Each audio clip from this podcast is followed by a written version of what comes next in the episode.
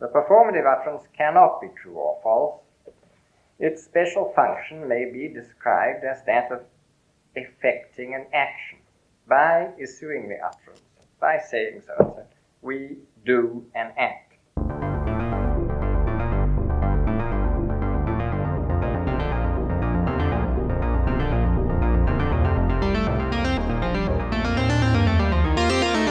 Wir schaffen das.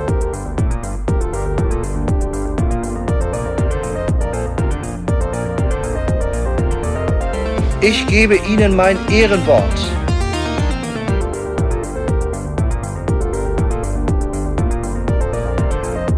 Ich liebe doch alle.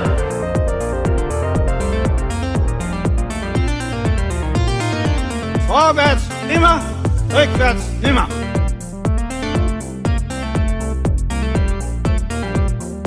Vielleicht werde ich auch mal eine interessante politische Person in diesem Land. Könnte doch sein.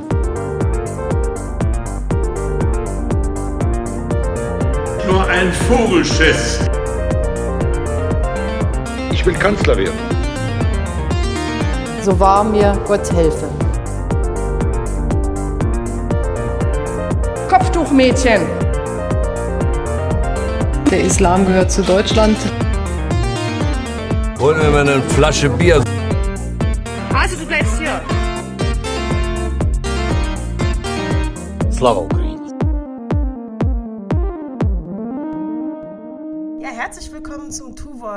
Tu-Wort-Podcast Nummer 11. Es begrüßen euch Sandra. Noah. Und aus der Aprilkälte der Wissenschaft, Joachim. Oh, Aprilkälte, ja. Bist du es nicht mehr, nicht mehr gewohnt oder was? Naja, ich war jetzt schon ein paar Jahre nicht mehr im April in Deutschland. Ich muss echt sagen, oh. also, äh, nee, ich mag nicht mehr. Sabbatical gerade angefangen und jetzt friert man schon immer noch. Also in, in Tokio waren heute 26 Grad, ja, also. Aber ich glaube, heute ist der, ist der wärmste Apriltag hier. Zumindest in Mannheim. Herzlichen Glückwunsch. Ja. ja. Ja, Oberrhein. Dort ist das natürlich schön kuschelig warm. In Zürich? Ach ja. Zürich, boah, geht so. Ähm, ist mir zu kalt. Mir ist immer zu kalt. Ja, viel zu kalt. Vor allem auf dem Kopf. Ich, ich laufe nur mit Mütze rum und so. Also es ist echt. Also. ah, wenig Haare. Sorry. Ach ja. Unsere Themen heute: Propaganda im Realitätscheck, der Gebrauch von Genozid durch Regierung und Medien Russlands. Die Stimmen der Rebellion sprechen im Parlament und er, sie, Genderstern. Ist der Genderstern die Lösung für alle Probleme? Aber zunächst erstmal ein Blick in die Zeitung. Was ist euch denn da so aufgefallen in der letzten Zeit? Mir ist die Plauderbank über den Weg gelaufen. Ich habe mich leider noch nicht selber draufgesetzt, aber einen Artikel gelesen in, einem, äh, ja, in einer Lokalzeitung hier, Plaudern gegen Einsamkeit, Pilotprojekt. Wer sich auf eine Plauderbank setzt, der lädt zu einem Schwatz ein. Und da wird davon berichtet, ähm, dass äh, eben in einem Stadtteil in Zürich diese Plauderbank eingerichtet worden ist. Ähm, das heißt, äh, eine Bank, äh, die eben angeschrieben ist, offiziell mit Plauderbank. Und wenn man sich da drauf setzt, dann kann man so signalisieren, dass man zu einem Gespräch aufgelegt ist. Und äh, die Idee äh, stamme, wie in diesem Artikel steht, äh, natürlich aus dem englischsprachigen Raum, ist ja klar, aber nicht äh, aus den USA in diesem Fall, sondern aus Großbritannien. Und äh, das äh, ist offenbar jetzt die erste Plauderbank äh, hier in Zürich. Ich habe mich eigentlich gefragt, ähm, hm, wie signalisieren wir denn eigentlich sonst so, dass wir daran interessiert sind, mit äh, Menschen in Kontakt zu kommen und äh, miteinander zu reden? Gar nicht. Echt? Also, also ich meine, du machst es einfach nicht, ja? ja. Du möchtest nicht mit Leuten in Kontakt kommen. Aber hypothetischen Fall, Ach, du würdest jetzt wollen. Anlächeln natürlich, ja. Ja, Sandra?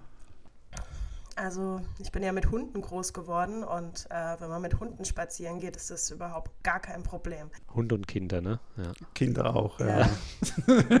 also eigentlich, eigentlich ist der Hund die Plauderbank. Ja, und jetzt, wenn man keinen Hund hat oder auch keine Kinder, dann braucht es irgendwie andere Mittel, aber ich fand es einfach interessant. Ich meine, wir haben ja doch irgendwie ähm, so ein äh, feines Gefühl, um äh, Kontakt aufzunehmen, äh, anlächeln, äh, irgendwie übers Wetter reden. Das ist mir mal passiert, also da war ich noch jung und unerfahren in, äh, in Irland, äh, als irgendwie so ein älterer Typ mich auf dem Perron angesprochen hat und irgendwie begonnen hat, übers Wetter zu sprechen. Und ich dachte so, was will der jetzt? und er wollte halt einfach nur freundlich sein und sich so ein bisschen übers Wetter austauschen. So eine Plauderei. Und ähm, das ist, ja, ja, je nach ähm, kultureller Umgebung äh, dann klar, was eben eine solche Plauderei sein kann und äh, wie man das signalisieren kann, was die richtigen Kontexte sind, die dazu führen. Und äh, in der Schweiz, da sind ja alle so distanziert, oder? Da muss man eben sich anschreiben und sagen, hallo, ich bin offen für Kontakte. Aber ich finde das natürlich schon äh, eine bedenkliche Einschränkung äh, der, der städtischen Möblierung. Ne? Ich meine, die wird ja sowieso immer weiter zurückgebaut, ne, damit äh, man mehr in bewirtschafteten äh, Möblierungen Platz nimmt. Ja? Also so die Cafés werden ausgebaut, die öffentlichen Bänke nehmen ab. Und jetzt machen sie so eine Bank, wo sich keiner draufsetzt. Finde ich auch nicht gut. Das ist wahr. Also ich finde, daneben musste man eben dann die Nicht-Plauderbank aufstellen, wo klar ah, ist, genau. dass man da einfach sich nur hinsetzen kann mit so ein bisschen äh, 70 Zentimeter Abstand zur anderen Person, dass man eben nicht sprechen muss. Wobei man fairerweise sagen muss, natürlich in der Schweiz wird ja das Ruheabteil im Zug tatsächlich eingehalten. Ne? Also, und wenn man das nicht, wenn man sich nicht dran hält, wird man auch mm. sehr unhöflich darauf hingewiesen. Mm. das äh, geht so. Ja. Naja, auf jeden Fall Metakommunikation über das erwünschte und nicht erwünschte Kommunikationsverhalten ist doch immer wieder interessant anzugucken. Und dass äh, Möbel und Räume eben doch auch ähm, ja, anbieten, bestimmte Formen der Kommunikation äh, zu unternehmen oder eben nicht. Ist das jetzt eine Affordanz, die Bank? Bist du denn da das schon mal vorbeigelaufen nur? Nein, äh, ich muss die Feldstudien noch machen und äh, irgendwie, ich habe mir schon überlegt, dass ich äh, vis-à-vis der Plauderbank ein äh, Zelt in Camouflagemuster aufstelle, irgendwie hinter einem Busch versteckt und dann dort irgendwie äh, ein paar Stunden verbringe, um zu gucken, was so passiert. Das bringt uns zum nächsten Thema. Ähm, ich habe einen Artikel gelesen, der ist schon ein kleines bisschen älter, aber immer noch aktuell, nämlich der trägt den Titel Online Mental Health Company uses Chat GPT uh, to help respond to users in experiment. Ähm, und zwar geht es hier um informierten Konsens, beziehungsweise um dessen Fehlen, wie du es gerade auch skizziert hast in deiner Versuchsanlage. äh, denn wenn wir ähm, Experimente machen äh, mit äh, Versuchspersonen in der Sprachwissenschaft, aber überhaupt in der Forschung, in der Wissenschaft, dann ähm, müssen diese Personen normalerweise informierten Konsens geben. Das heißt, sie müssen darüber informiert sein, dass sie an einem Experiment teilnehmen und gegebenenfalls auch ähm, soll, kann es geboten sein, ihnen sogar mitzuteilen, was das Ziel dieses Experiments ist. Hier hat eine Firma namens Coco, ähm, das ist äh, allerdings ein kostenloser Dienst äh, für psychische Gesundheit und auch eine gemeinnützige Organisation, also sowas wie eine GmbH wahrscheinlich, ähm, hat eben Chat GPT benutzt, um mit Userinnen zu interagieren und diese wurden nicht darüber in Kenntnis gesetzt, dass sie jetzt in diesem Moment gerade mit einer ja, Software interagieren. Und ähm, ja, 4000 Personen waren davon betroffen und die haben über eine Plattform, äh, die Coco Peer Support heißt, interagiert und äh, da, äh, die wird beworben mit A place where you can get help from our network or help someone else. Mhm. Wow. Also die haben eigentlich einen Turing-Test äh, mitgemacht, ohne dass sie es gemerkt haben. ja. ja, ist eine gute Frage. Also ich meine, äh, also das Interessante ist ja, dass äh, diese Chats wurden immer bewertet und die Chats mit ChatGPT wurden um 50 Prozent besser bewertet als äh, die Chats mit den Beiträgen von menschlichen BenutzerInnen. Ähm, allerdings nur so lange, bis sie wussten, dass sie, also bis sie nicht wussten, dass sie mit einem, mit einer Software sprechen. Ja? Mhm. Also danach, sobald äh, diese Fiktion gefallen war, man spreche mit einer realen Person, Äh, dann war es, hat es nicht mehr funktioniert. Also simulierte Empathie äh, funktioniert mhm. nicht, ja, aber äh, wenn man äh, nur hinreichend täuscht, dann ja, 50 Prozent besser. Interessant, ne? Ja, ist, ich glaube, es ist total spannend, äh, wie unsere Erwartungen an, an Texte sich ändern werden, wenn wir ähm, damit rechnen, dass es sehr wahrscheinlich ist, dass dieser Text äh, mit einer KI erstellt äh, worden ist. Ähm, und ja, wahrscheinlich also genau, Empathie, da ist wichtig, dass wir irgendwie wirklich äh, das Gefühl haben, dahinter ist eine Person, aber wahrscheinlich werden wir ja äh, irgendwie uns daran gewöhnen, dass äh, bestimmte Textsorten, dass es völlig okay ist, wenn es da sehr wahrscheinlich ist, dass eine KI dahinter steckt. Ja, oder es gibt halt so Mischformen, ne? Das ist ja erstmal die wahrscheinlichere Variante, ne? Dass man, und mhm. da, da, damit plant auch diese Plattform, die halt dann sagt, ja, in Zukunft werden wir das nicht mehr machen. Wir werden aber, wir werden da Leute hinsetzen, die mit, die von ChatGPT Vorschläge erhalten und die wählen die dann aus. Ah. und dann hat man so quasi so ein, so ein äh, menschliches Deckmäntelchen, äh, weil die Performance ist einfach so viel besser, ne? Also das ist ja klar, ja, so viel schneller. Und insofern ist das, äh, ja, Recht. Okay, ach, das stimmt. Das ist eigentlich der Human Supervisor of äh, GPT Communication. Ich meine. Äh, das ist der neue Job, ne? Ja. Genau, das ist der mhm. neue Job. Und das haben wir eigentlich als Mittel schon. Auch äh, immer, wo Automatisierung ins Spiel kommt, dann ist doch irgendwie immer noch, wie im, im, Flugzeug, oder? Der Autopilot ist zwar der Autopilot da, aber es gibt immer noch einen Supervisor, einen menschlichen, menschlichen Supervisor, der im Notfall eingreift. Und da könnte man auch sagen, also wir haben dann Heer an, an äh, ChatGPT-Akteuren äh, und äh, aber es gibt einen Menschen dahinter, der das alles kontrolliert. Tja. Hm. Ja, äh, Sandra, äh, du hast äh, etwas gefunden, was nichts mit KI zu tun hat. Das stimmt, ja. ja, hier, also in der Mannheimer Presse ähm, ging das jetzt äh, ziemlich, ja, ziemlich rund und aber auch in der über, überregionalen Messe und zwar ähm, es geht um kulturelle Aneignung bei einem Auftritt äh, im Rahmen der Bundesgartenschau, die jetzt äh, letzte Woche, glaube ich, gestartet ist.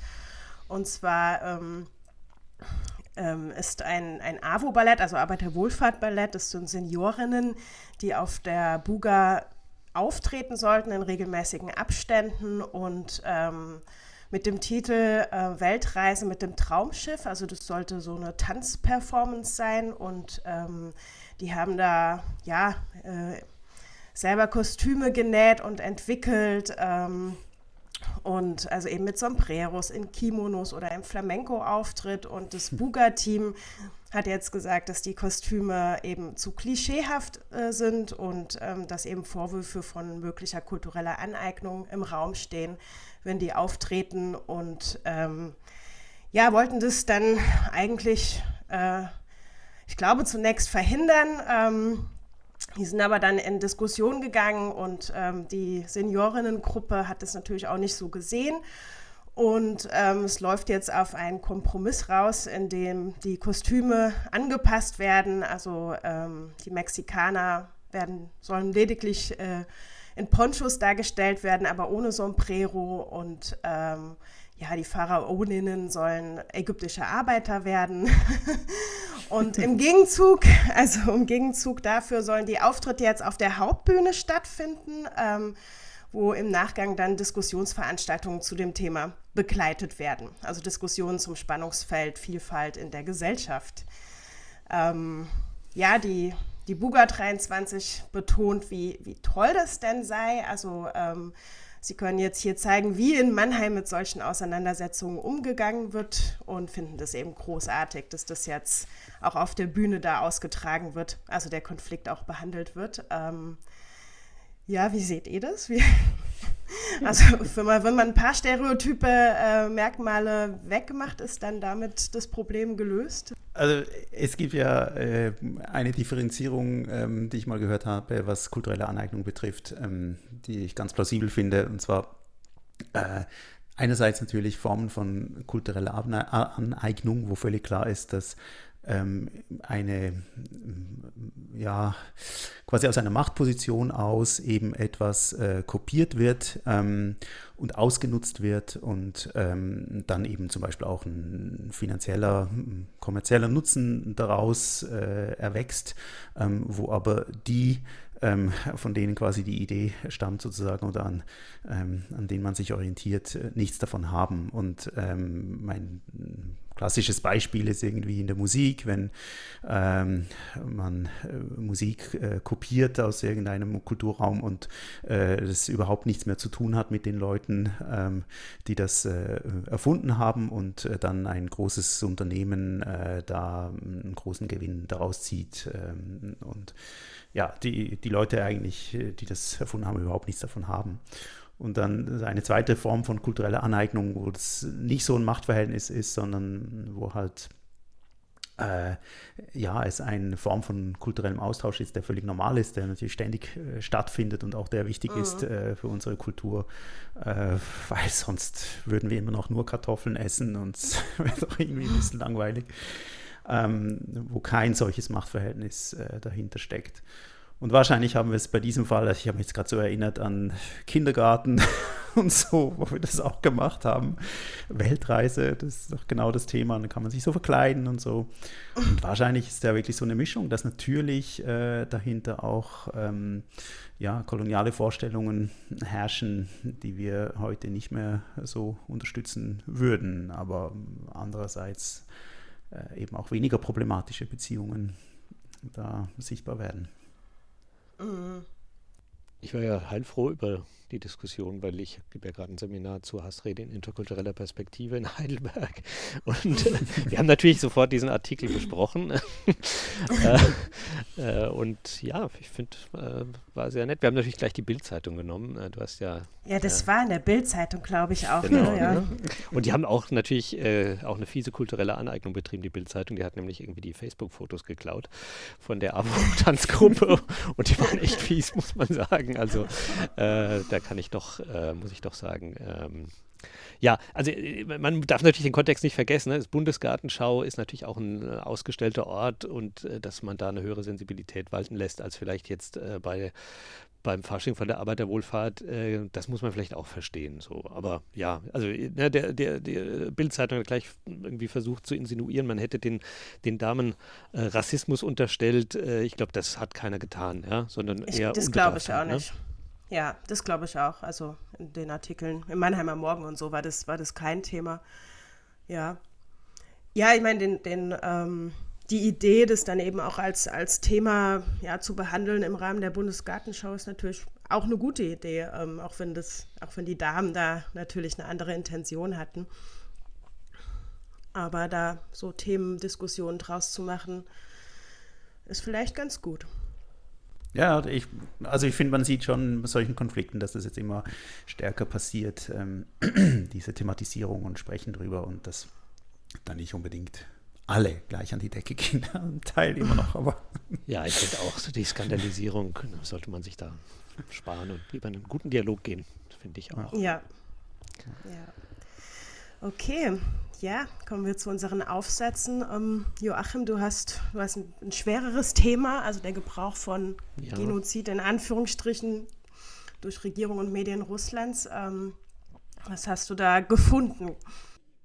Also es geht um den Begriff des Genozids, äh, wie der verwendet wird. Wir hatten ja schon hier und da, ne, beim Kriegsbeginn haben wir irgendwie eine Rede von Wladimir Putin uns ein bisschen genauer angeschaut, ob er sich sozusagen an die üblichen Begründungsmuster äh, dafür hält, wie man oder warum man denn nun Krieg führen muss. Wir hatten die Sondersendung äh, vom Two-Wort-Podcast äh, zum Thema äh, Sprach und Ethnizität in der Ukraine äh, mit Stefania Ptaschnik. Äh, und ich dachte, es wird mal wieder Zeit, dass wir über die inzwischen doch wirklich stark angewachsene Forschung zu diesem Konflikt sprechen. Ähm, und wollte das eben, also ich habe mir verschiedene Paper angeschaut und habe eines jetzt mal ausgewählt, ähm, in dem es eben darum geht, wie Wörter Wirklichkeit schaffen. Ne? Und das ist ja in so einem Kriegsfall natürlich sehr existenziell Wirklichkeit, in dem Sinne, dass natürlich daraus dass, dass diese Wirklichkeit, die mit Wörtern geschaffen wird, ja Handeln plausibel macht und notwendig womöglich sogar macht und dass man sich gezwungen sieht, jetzt doch einen Krieg zu führen. Ähm, und Politik ist ja nun mal die Kunst, ja, die Welt so darzustellen, dass irgendwie das eigene politische Handeln sinnvoll, notwendig oder vielleicht sogar alternativlos ist. Ne? Und ähm, wir haben es hier im Fall von Genozid natürlich ähm, mit einer Wirklichkeitskonstruktion im Medium von Sprache zu tun, die stark auch moralische Dimension hat, auch eine verrechtlichte Dimension. Und äh, dieser, diese Verwendung des Ausdrucks Völkermord war ja äh, durch die äh, russische Regierung ein wesentlicher Kriegsgrund. Ne? Also weil äh, Russland hat behauptet, äh, es gäbe sozusagen einen Genozid an der russischsprachigen Bevölkerung in der Ukraine die Ukraine werde quasi von einer Nazi-Regierung äh, und Faschisten regiert, die sich eben zum Ziel gesetzt hätten, ein ethnisch reines Land, eine ethnisch reine Ukraine äh, herzustellen und äh, würden deswegen einen Völkermord an der russischsprachigen Bevölkerung ähm, ja, durchführen. Und deswegen hat eben Wladimir Putin die militärische Spezialoperation empfohlen, äh, um die Menschen dort zu schützen, die seit acht Jahren, ich zitiere jetzt hier äh, Wladimir Putin, seit acht Jahren Misshandlungen und Völkermord durch das Kiewer Regime, die dem ausgesetzt sind. Ja. Und äh, ich habe mir einen Artikel rausgesucht von Egbert Fortoin, äh, der ist Professor for, of Russian Language and Linguistics an der Universität Leiden. Äh, der Titel ist Ukraine commits genocide on Russians, unquote uh, The Term Genocide in Russian Propaganda. Ähm, der ist erschienen in Russian Linguistics, Band äh, 46 im Jahr 2022, im September. Nee, im November 2022. Und der will eben der Frage nachgehen, wie und warum eigentlich dieser Ausdruck Genozid und Völkermord in der äh, russischen Propaganda benutzt wird. Ähm, er interessiert sich aber auch für die Frage, wie es denn um den Wahrheitsgehalt der Aussage des, äh, des russischen Staates, der russischen Regierung und so weiter geht. Also er interessiert sich also nicht allein für die diskursive Konstruktion von Völkermord, von Genozid, sondern eben er versucht auch einen Abgleich mit den Fakten. Und mhm. das ist ja im Bereich äh, in der, der, Diskursanalyse ja nicht unbedingt immer so üblich. Die gefällt sich ja oft in der Dekonstruktionsarbeit äh, und blendet dann gerne sozusagen die, die Wirklichkeit, die, ne, die Wirklichkeit ist natürlich äh, zu hinterfragen, äh, aber äh, mehr oder weniger aus. Ähm, und dann ist dann alles einfach sozusagen Konstruktion und semantischer Kampf um Macht. Ne? Und damit man irgendwie eine hegemoniale Deutung durchsetzen kann. Ähm, aber na, ne, hier geht es eben tatsächlich um was anderes. Also sie hat tatsächlich so, ein, so einen Wahrheitsanspruch. Das fand ich eigentlich mal ganz interessant. Ähm, denn wir hatten ja auch äh, den Fall, dass äh, beispielsweise ja, in, der, in, der, germanistischen Linguistik, dass der Diskursmonitor, kennt ihr den Diskursmonitor? Mhm. Mhm. Friedemann Vogel ja, ähm, genau. genau der, der, so eine, eine ja. tolle Sammlung, also von, von ähm, äh, Begriffen äh, oder Termini, die im Bereich strategischer Kommunikation eine wichtige Rolle spielen. Und der hat eben ähm, auch einen, ja, den Wortschatz äh, des Krieges vor dem Hintergrund strategischer Kommunikation gedeutet. Und ähm, da hat er eben beispielsweise den Ausdruck äh, Völkermord, Genozid als Teil eines semantischen Kampfes beschrieben. Mit der Funktion, dass bei einer Anerkennung, ich zitiere jetzt, ein aktiveres Eingreifen internationaler Militärverbände in den Kriegsverlauf im Raum stehe. Ja? Mhm. Na, also er meinte damit natürlich den sozusagen behaupteten Völkermord an den Ukrainern, hat den Völkermord oder die Völkermordspropaganda Russlands nicht erwähnt, ähm, oder äh, der Ausdruck kulturelle Vernichtung ist auch ein, Ausdruck, der bei uns eine Rolle spielt. Der diene in seiner öffentlichen Thematisierung, ich zitiere jetzt wieder, argumentativ zur Legitimierung der Forderung weiterer westlich-militärischer Hilfsmaßnahmen. Mhm. Das natürlich, kann man natürlich so deuten. Ja? Ähm, man könnte aber ja auch sagen, äh, dass, äh, na, wenn man jetzt am, von einem Völkermord oder einem Genozid an, Ukraine, an, der ukrainischen Bevölkerung spricht, könnte man ja auch sagen, da geht es nicht drum äh, oder nicht ausschließlich um die Legitimierung von westlich-militärischen Hilfsmaßnahmen, sondern da geht es vielleicht eben auch um die Konstituierung der Tatsache, dass äh, kulturelle Vernichtung oder Genozid stattfindet oder um die Anerkennung von Leid, das der Zivilbevölkerung widerfährt oder auch vielleicht die Anbahnung von Straf- oder völkerrechtlicher Verfolgung und so weiter.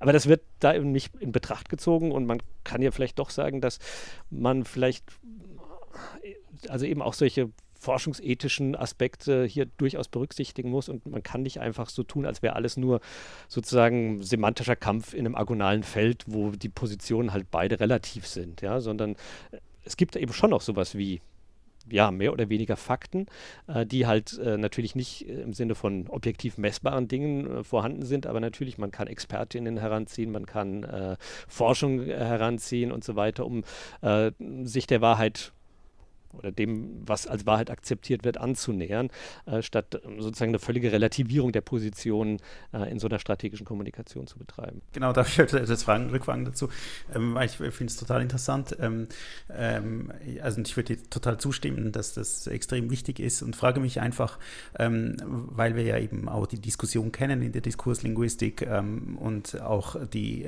langen Diskussionen, die immer waren, äh, ob äh, Diskurslinguistik deskriptiv sein soll in erster Linie Linie oder eben kritisch.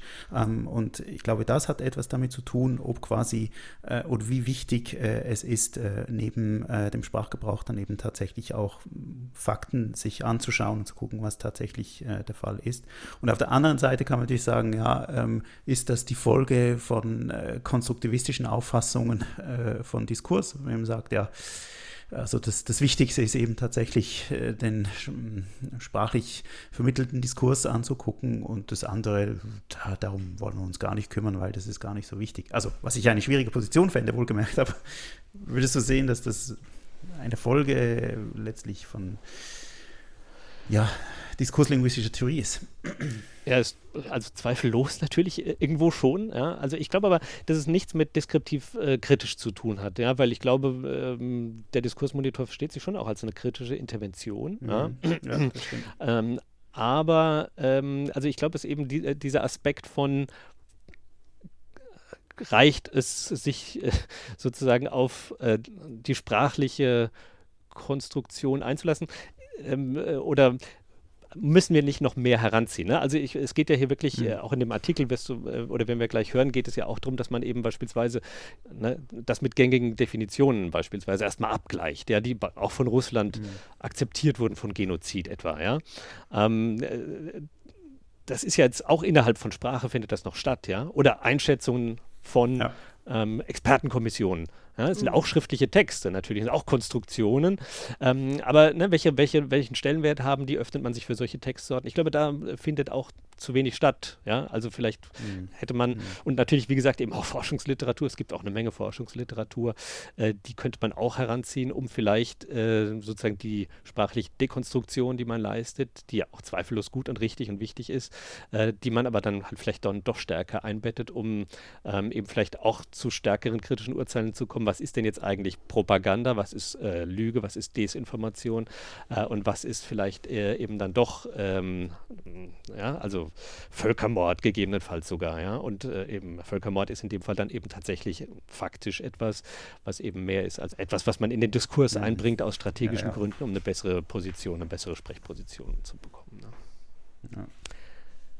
Aber ich will damit natürlich äh, nochmal, aber eigentlich Werbung machen für den Diskursmonitor. Ich finde das ein tolles Projekt, ja, der eben auch äh, zu aktuellen politischen Problemen Stellung nimmt. Und da ist es immer schwer, sich zu äußern. Und das muss man wirklich dem Initiator Frinnemann Vogel auch hoch anrechnen, dass er sich einmischt und auch Positionen vertritt, die vielleicht eben nicht mehrheitsfähig sind immer. Ja? Das finde ich eben auch wichtig.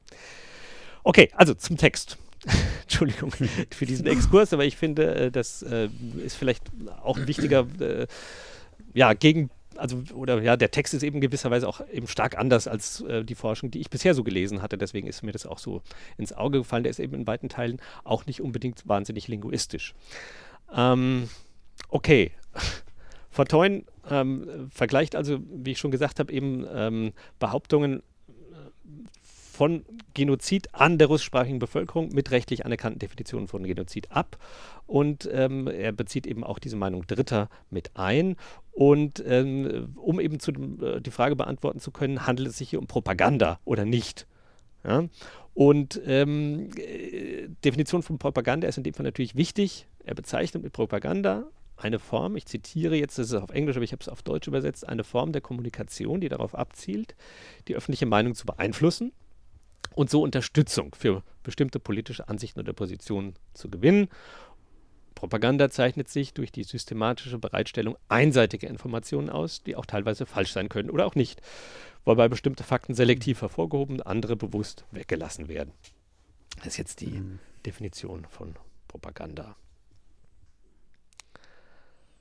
Methodisch sagt er, macht er Frame-Analyse, also es geht um die, äh, also er sagt eben, Genozid kann man nicht verstehen, das Konzept, wenn man nicht versteht, wie es eingebettet, wie es benutzt wird, nämlich in den Frame, den er nennt, Achtung, russophobe Nazi-Regierung der Ukraine begeht Völkermord an Russen.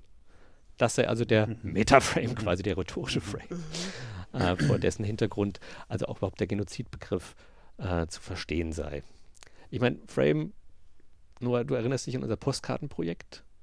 Da gab es mhm. ja den mhm. Urlaubsframe. Erinnerst du dich mhm. daran? Ich erinnere mich. So ganz dunkel, oder? Der Urlaub haben wir schon lange nicht mehr gemacht, aber. Mhm. also, genau, also die, die Idee von, von Frames, äh, um das unseren Hörerinnen und Hörern vielleicht äh, zu sagen, weil, weil ich finde es noch ein interessanter Frame-Begriff, der hat ja sich so ein bisschen verselbstständigt und ist irgendwie, wird äh, in ganz vielen Zusammenhängen verwendet ist so die Idee, dass äh, ich eben mit Urlaub äh, sich im Prinzip Leerstellen öffnen für bestimmte Dinge, die da passieren. Und Urlaub bedeutet irgendwie ähm, Meer, Berge, äh, äh sich ausruhen, äh, gutes Essen und all diese Dinge. Die kommen dann automatisch, äh, die kommen, kommen einem in den Sinn, wenn man an, an Urlaub denkt. Oder? Kann man das so sagen? Kann man, denke ja. ich, gut so sagen. Ja. Ja, also ne, das, das, wir haben sozusagen unser Wissen oder unser, unsere Wahrnehmung des Alltags ist vorstrukturiert, ne, so von bestimmten Erwartungen vielleicht sogar äh, und die äh, steuern die Informationsaneignung und ähm, äh, quasi als Rahmen, in die den, dann die Informationen, die auf uns einprasseln, dann irgendwie eingeordnet werden. Ne? Und ähm, ja, ne, wenn wir an Urlaub denken, hast du schon gesagt, ne, dann denken wir an Hotels und ans Essen und an die äh, ans, ans, Wetter natürlich ganz wichtig, ja. Also wenn wir ja, Postkarten genau, schreiben, dann schreiben wir halt immer, ja, ja, ja Wetter genau. gut, äh, Hotel super, äh, Essen prima und so. Ne? Ja, okay. Aber beim Völkermord geht es natürlich ein bisschen um was anderes. ähm, ja, und er meint eben tatsächlich, dass äh, der Gebrauch von Genozid meistens eben tatsächlich im wörtlichen Sinn gemeint ist. Also es geht fast nie hyperbolisch, wird fast nie hyperbolisch mhm. gesprochen, sondern wenn russische Medien oder die russische Regierung über Völkermord sprechen, dann meinen sie tatsächlich sozusagen den völkerrechtlich beschriebenen äh, oder den völkerrechtlich definierten ähm, Völkermord. Wie geht er vor empirisch? Er ähm, schaut sich äh, Zeitungen an. äh, also ich sag mal so, äh, wir sind ja doch meistens technisch und korpuslinguistisch relativ stark geschult. Ähm, er benutzt also die Suchfunktion auf den Webseiten und sagt, ah, die hat eine gute Suchfunktion, die Webseite, die Webseite nicht so gut, da konnte ich nicht so viele Belege finden und so. Das entspricht jetzt nicht ah. ganz unseren, okay. äh, äh, ja, unserem Sampling-Verfahren, die wir sonst so verwenden, aber okay, also ähm, er nimmt also wichtige Staatsmedien und auch ähm, Zeitungen ähm, aus der, äh, aus Russland und ähm, zum Teil auch Fernsehsender, Channel One ähm, der so ein bisschen als äh, Sprachrohr äh, gilt. Ähm, na, also er nimmt äh, RIA University, ähm, TASS und die Webseite der Regierung kremlin.ru äh, und schaut sich eben dort alle Verwendungen äh, von Genozid und leicht verwandten Begriffen äh, an, die er dort so findet. Vielleicht als Hintergrundinformation, äh, die er äh, eben für relevant hält, um den Wahrheitsgehalt dieser Äußerungen zu beurteilen, ist zunächst mal die Definition des Ausdrucks Genozid, ähm, die eben im, äh, in der Konvention über die Verhütung und Bestrafung des Völkermordes äh, von der UNO äh, im Dezember 1948 definiert wurde. Und äh, damit ich da jetzt nichts Falsches sage, lese ich auch hier vor. Eine der folgenden Handlungen ist also Völkermord begangen in der Absicht, eine nationale, ethnische, rassische oder religiöse Gruppe als solche ganz oder teilweise zu zerstören. Und jetzt kommen eben diese Handlungen. A. Das Töten eines Angehörigen der Gruppe. B. Das Zufügen von schweren körperlichen oder seelischen Schäden bei Angehörigen der Gruppe. C. Die absichtliche Unterwerfung unter Lebensbedingungen, die auf die völlige oder teilweise physische Zerstörung der Gruppe abzielen. D. Die Anordnung von Maßnahmen zur Geburtenverhinderung. Und E, der letzte Punkt, die zwangsweise Überführung von Kindern der Gruppe in eine andere Gruppe. Mhm. Ne? Also es geht um das Ziel, ganz oder teilweise eine spezifische Gruppe zu zerstören und dann werden einige Handlungen aufgeführt, die dazu beitragen. Ähm, interessanterweise führt er dann natürlich auch aus, dass es Diskussionen gegeben hatte, ob es, äh, ob politische Gruppen oder auch sprachliche Gruppen eingeschlossen sein sollen und die fehlen in der Dis Definition. Also ne, SVP kann jetzt nicht sagen, oh, es gibt einen Völkermord an den SVP-Lern, äh, weil äh, ne, das gibt es einfach nicht per Definition, mhm. weil die politischen Gruppen sind ausgeschlossen, aber auch sprachliche Gruppen. Darüber gibt es immer wieder Diskussionen. Gibt es so etwas wie linguistischen Völkermord? Ähm, das ist eine interessante Frage, aber die ist in dieser offiziellen Definition nicht dabei. Ähm, das spielt natürlich gerade in der Ukraine auch eine wichtige Rolle, weil die Sprachgesetzgebung immer wieder auch ein Anknüpfungspunkt der russischen Kritik war. Ja, und auch dieser ähm, weitergefasste Begriff dieses, des kulturellen Völkermordes wurde aus dem Text gestrichen. Ähm, Im Übrigen hat die Sowjetunion dem zugestimmt. Also das ist eine Definition, die auch die Sowjetunion damals anerkannt hat und, die, und Russland auch als Rechtsnachfolger quasi. Und ähm, insofern äh, ist diese Definition tatsächlich relevant, wenn wir uns die Situation mhm. jetzt anschauen mhm. und die Begriffsverwendung durch die russische Regierung. Er sagt dann, dass es im, im, Prinzip fünf Phasen gibt. Die kann ich jetzt nicht äh, unmöglich in aller Ausführlichkeit darstellen. Ich will aber die Phasen wenigstens kurz benennen und kurz anreißen. Ähm, also er rekonstruiert quasi diese Entstehung dieses Frames des Nazi-Genozid-russophobischen Frames äh, in, in, in fünf Akten quasi. Ähm, und er sagt eben, äh, es gibt zunächst mal so einen post-sowjetischen post, äh, Nationalismus, wo wir das zum ersten Mal finden. Das heißt, ne, also äh, die Sowjetunion äh, zerfällt äh, und äh, die Ukraine wird unabhängig. Und dort gibt es eben zum ersten Mal so etwas wie äh, die russischsprachige Bevölkerung oder Teile der russischsprachigen Bevölkerung, äh, die sich eben immer noch als Teil der Sowjetunion oder lange als Teil der Sowjetunion empfunden haben und jetzt plötzlich in einem anderen Land leben, einer anderen Nation, das versucht, sich selbst zu einer Nation zu bilden.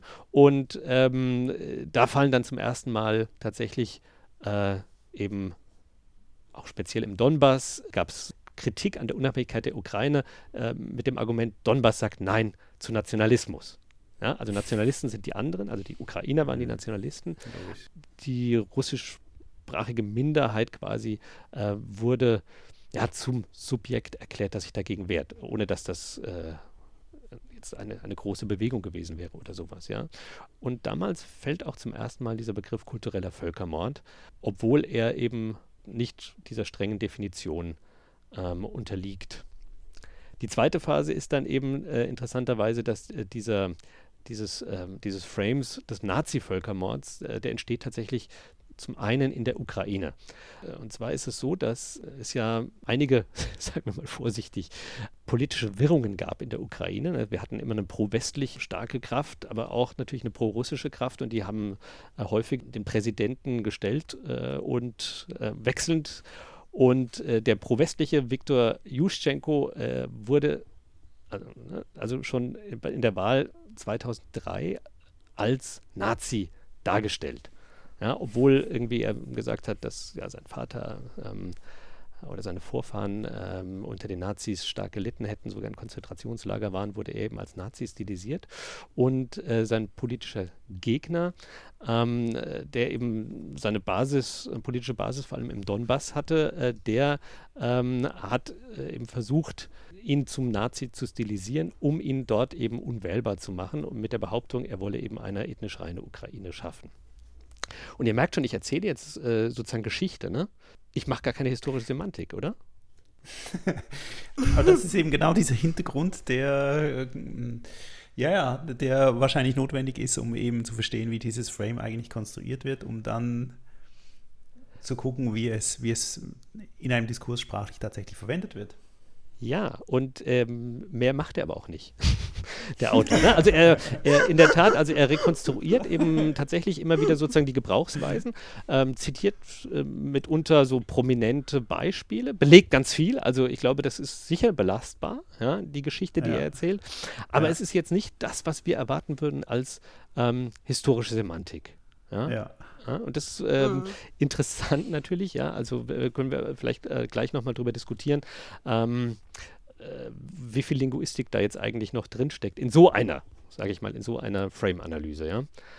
Ähm, äh, er stellt dann auch fest, äh, dass ab 2008 äh, russische Fernsehsender auch dann den Begriff kultureller Völkermord äh, übernehmen, aber nicht die Regierung bis jetzt. Ja? Man merkt auch schon, äh, dass der Ausdruck Junta für die Regierung in Kiew häufiger benutzt wird. Das ist ja schon sozusagen ein Ausdruck für eine nicht legitimierte Militärregierung. Und es gibt damals schon äh, aufgrund der Sprachgesetzgebungen ähm, Dmitri Medvedev, äh, der dann, der war damals Präsident, äh, hat dann auch schon gesagt, dass die jetzige Regierung in der Ukraine eben äh, die, die Nazi-Komplizen ja, verherrlichen würde und, und, und, radikale Nationalisten die Macht übernommen hätten und äh, denen es um die Verdrängung der russischen Sprache und Kultur aus dem öffentlichen Leben gehe.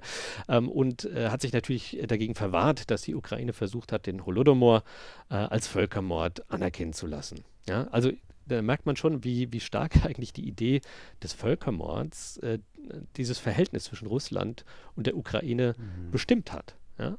Mhm. Schon äh, tatsächlich und insofern auch natürlich ein sehr interessanter ja, Artikel, sich ge genau diesen Begriff des Völkermords dann auch auszusuchen. Parallel gibt es in Russland äh, als Reaktion auf die Farbenrevolution die Lehre, dass man festgestellt hat, äh, wir können Annexionen rechtfertigen, wenn wir in den annektierten Gebieten Völkermorde behaupten. Ja? Äh, also äh, die georgische Rosenrevolution äh, und die ukrainische Orangene Revolution ähm, haben generell zu einer ja, antiwestlichen Propaganda geführt und in Georgien ist ja dann, ähm, sind ja damals auch russische Truppen einmarschiert und haben eben mit, dem, mit der Begründung, dass eben ihre ja, Mitbürger und Landsleute Opfer von ethnischen Säuberungen würden, sind sie eben nach Abchasien und Südossetien einmarschiert. Und äh, Lavrov sprach damals schon von ethnischen Säuberungen und so weiter. Und parallel hat eine Umwertung des Begriffs faschistisch stattgefunden. Ja? Also faschistisch bedeutete, oder hat man damals angefangen, als faschistisch zu bezeichnen, alles, was liberal und demokratisch war eigentlich, sagt der Autor. Allerdings wurde der Begriff noch nicht offen für den Westen verwendet. Äh, aber er stellt eben fest, dass all diese Werte, die der Westen vertritt, als äh, Ausfluss äh, faschistischer Ideologie gedeutet wurden, äh, während Russland selbst als männlicher und mächtiger Beschützer der zivilisierten christlichen Werte und Welt sich inszeniert hat. Ne? Und in diesem Kontext sind eben auch diese Homosexualitätsgesetze und so weiter dann entstanden. Das war also dann, nennt er die Stufe 3. Dann Stufe 4 ist dann tatsächlich die, also die Besetzung der Krim als Reaktion in Anführungszeichen auf die Maidan-Revolution in Kiew. Und äh, damals äh, begann also sehr stark dieser, dieser wirklich klare Nazi-Völkermord-Russophobie-Rahmen äh, sich zu fixieren. Der wurde dann fest, so argumentiert vor Teun. Diese Kriegsverbrechen, die im Donbass passiert sind, äh, vom Azov-Bataillon verübt, äh, wurden auch tatsächlich als solche beschrieben, aber sie wurden eben nicht als Völkermord eingeordnet. Auch hier ähm, bezieht er sich auf, auf Experteneinschätzungen. Und der High Commissioner of Human Rights der UN hat, äh, wie gesagt, das eben nicht als Völkermord anerkannt, was im, an Kriegsverbrechen im Donbass geschehen ist. Ähm, auch die Sprachgesetzgebung guckt er sich genau an, die eben von Russland dann sehr stark kritisiert wurde. In der Folge des Maidan auch hier äh, wurde zwar starke Kritik auch geübt an der Sprachgesetzgebung, an den Sprachgesetzen. Ich verweise hier nochmal auf unseren äh, Podcast äh, mit Stefania Ptaschnik, wo wir das auch ausführlicher besprochen haben. Aber auch hier zeigt er eben, dass äh, man auch hier auch von einem linguistischen Völkermord ähm, auch nicht sprechen konnte. Ja? Und all das äh, führt dann eben äh, in diesen Konflikt um die sogenannten selbsterklärten Volksrepubliken, die ja heute auch der Kriegsgrund mit sind und die dann auch Putin dazu veranlasst haben, die Vorgänge im Donbass mit dem Massaker von Srebrenica zu vergleichen. Ja, also auch das natürlich eine historische äh, Parallele, die der Westen ja als Grund genommen hat, um zu intervenieren und so hat eben auch Wladimir Putin das dann zum Anlass genommen, zu intervenieren. Wie gesagt, der Autor äh, hält das gegen die Fakten und Einschätzungen von internationalen Kommissionen und sagt eben, äh, das ist nicht haltbar. Ja, ist von den Fakten nicht gedeckt, soweit sie eben von internationalen Institutionen äh, und den Definitionen ja, festgestellt wurden und attestiert, dass es in Wahrheit um geopolitische Ziele gehe. Ne? Also in dem Sinne, ähm, ja, stimmt ja sozusagen mit, mit westlicher Sicht auf den Konflikt überein und spricht in der fünften Phase davon, dass der Krieg gegen die Ukraine, dass die Genozidsemantik von Seiten Russlands eigentlich dazu geführt hat, dass die russische Armee ermutigt wurde, Gräueltaten auch an der ukrainischen Zivilbevölkerung zu, zu begehen und dass sie eigentlich ja äh, Anlass für einen umgekehrten Genozid war. Ja das ist soweit die Geschichte, die der Aufsatz erzählt. Wie gesagt, er erzählt sie total unlinguistisch, finde ich. Ja? Ähm, mhm. Finde ich äh, sehr interessant, wenn man sich anschaut, was der Autor sonst veröffentlicht, dann ist er eigentlich ein richtiger Linguist, im Anführungszeichen so. ähm, ist äh, tatsächlich interessant, ja. Aber diese letzte Wolte, die du jetzt gerade gesagt hast, ähm, die finde ich schon interessant. Also das heißt, dass durch eine ähm, also, wenn man die Geschichte eben gut erzählt, ähm, dass es sich äh, da um Genozid handelt, was äh, in der äh, Ukraine stattfindet an äh, Russen, ähm, dass das, also dass die, die, die, quasi die semantische Lesart des Wortes Genozid dann eben zu bestimmten Handlungen führt ähm, und äh, die Soldaten, die russischen Soldaten dann dazu bringt, dass sie eben äh, finden, sie können jetzt selber Gräueltaten ausüben. Und ich finde, also da, wenn ich dir so zuhöre, finde ich, da sieht man so absolut direkt den Konnex zwischen Sprachgebrauch, der dann eben zu bestimmten, bestimmten Handlungen äh, führt äh, und begründet werden durch äh, diesen Sprachgebrauch. Es ist ja noch unklar, ob es ähm, wirklich als Völkermord eingestuft wird oder einzustufen ist, sagt auch der Autor. Ja. Ähm, aber ähm, er sagt, zumindest war das die Bedingung der Möglichkeit, dass man sowas auch rechtfertigt. Ja? Mhm. Also ich finde schon auch, dass das jetzt so kulturhistorisch, also es klingt nach einer wahnsinnigen Recherchearbeit, was de, die der Autor da gemacht hat. Ähm, ist sicherlich sehr interessant. Mir fällt es wirklich schwer, jetzt was Linguistisches dazu zu sagen.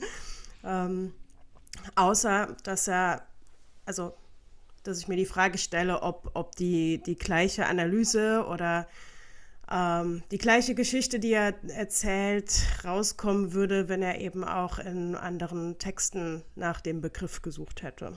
Also, dass die Datenbasis mhm. schwierig ist.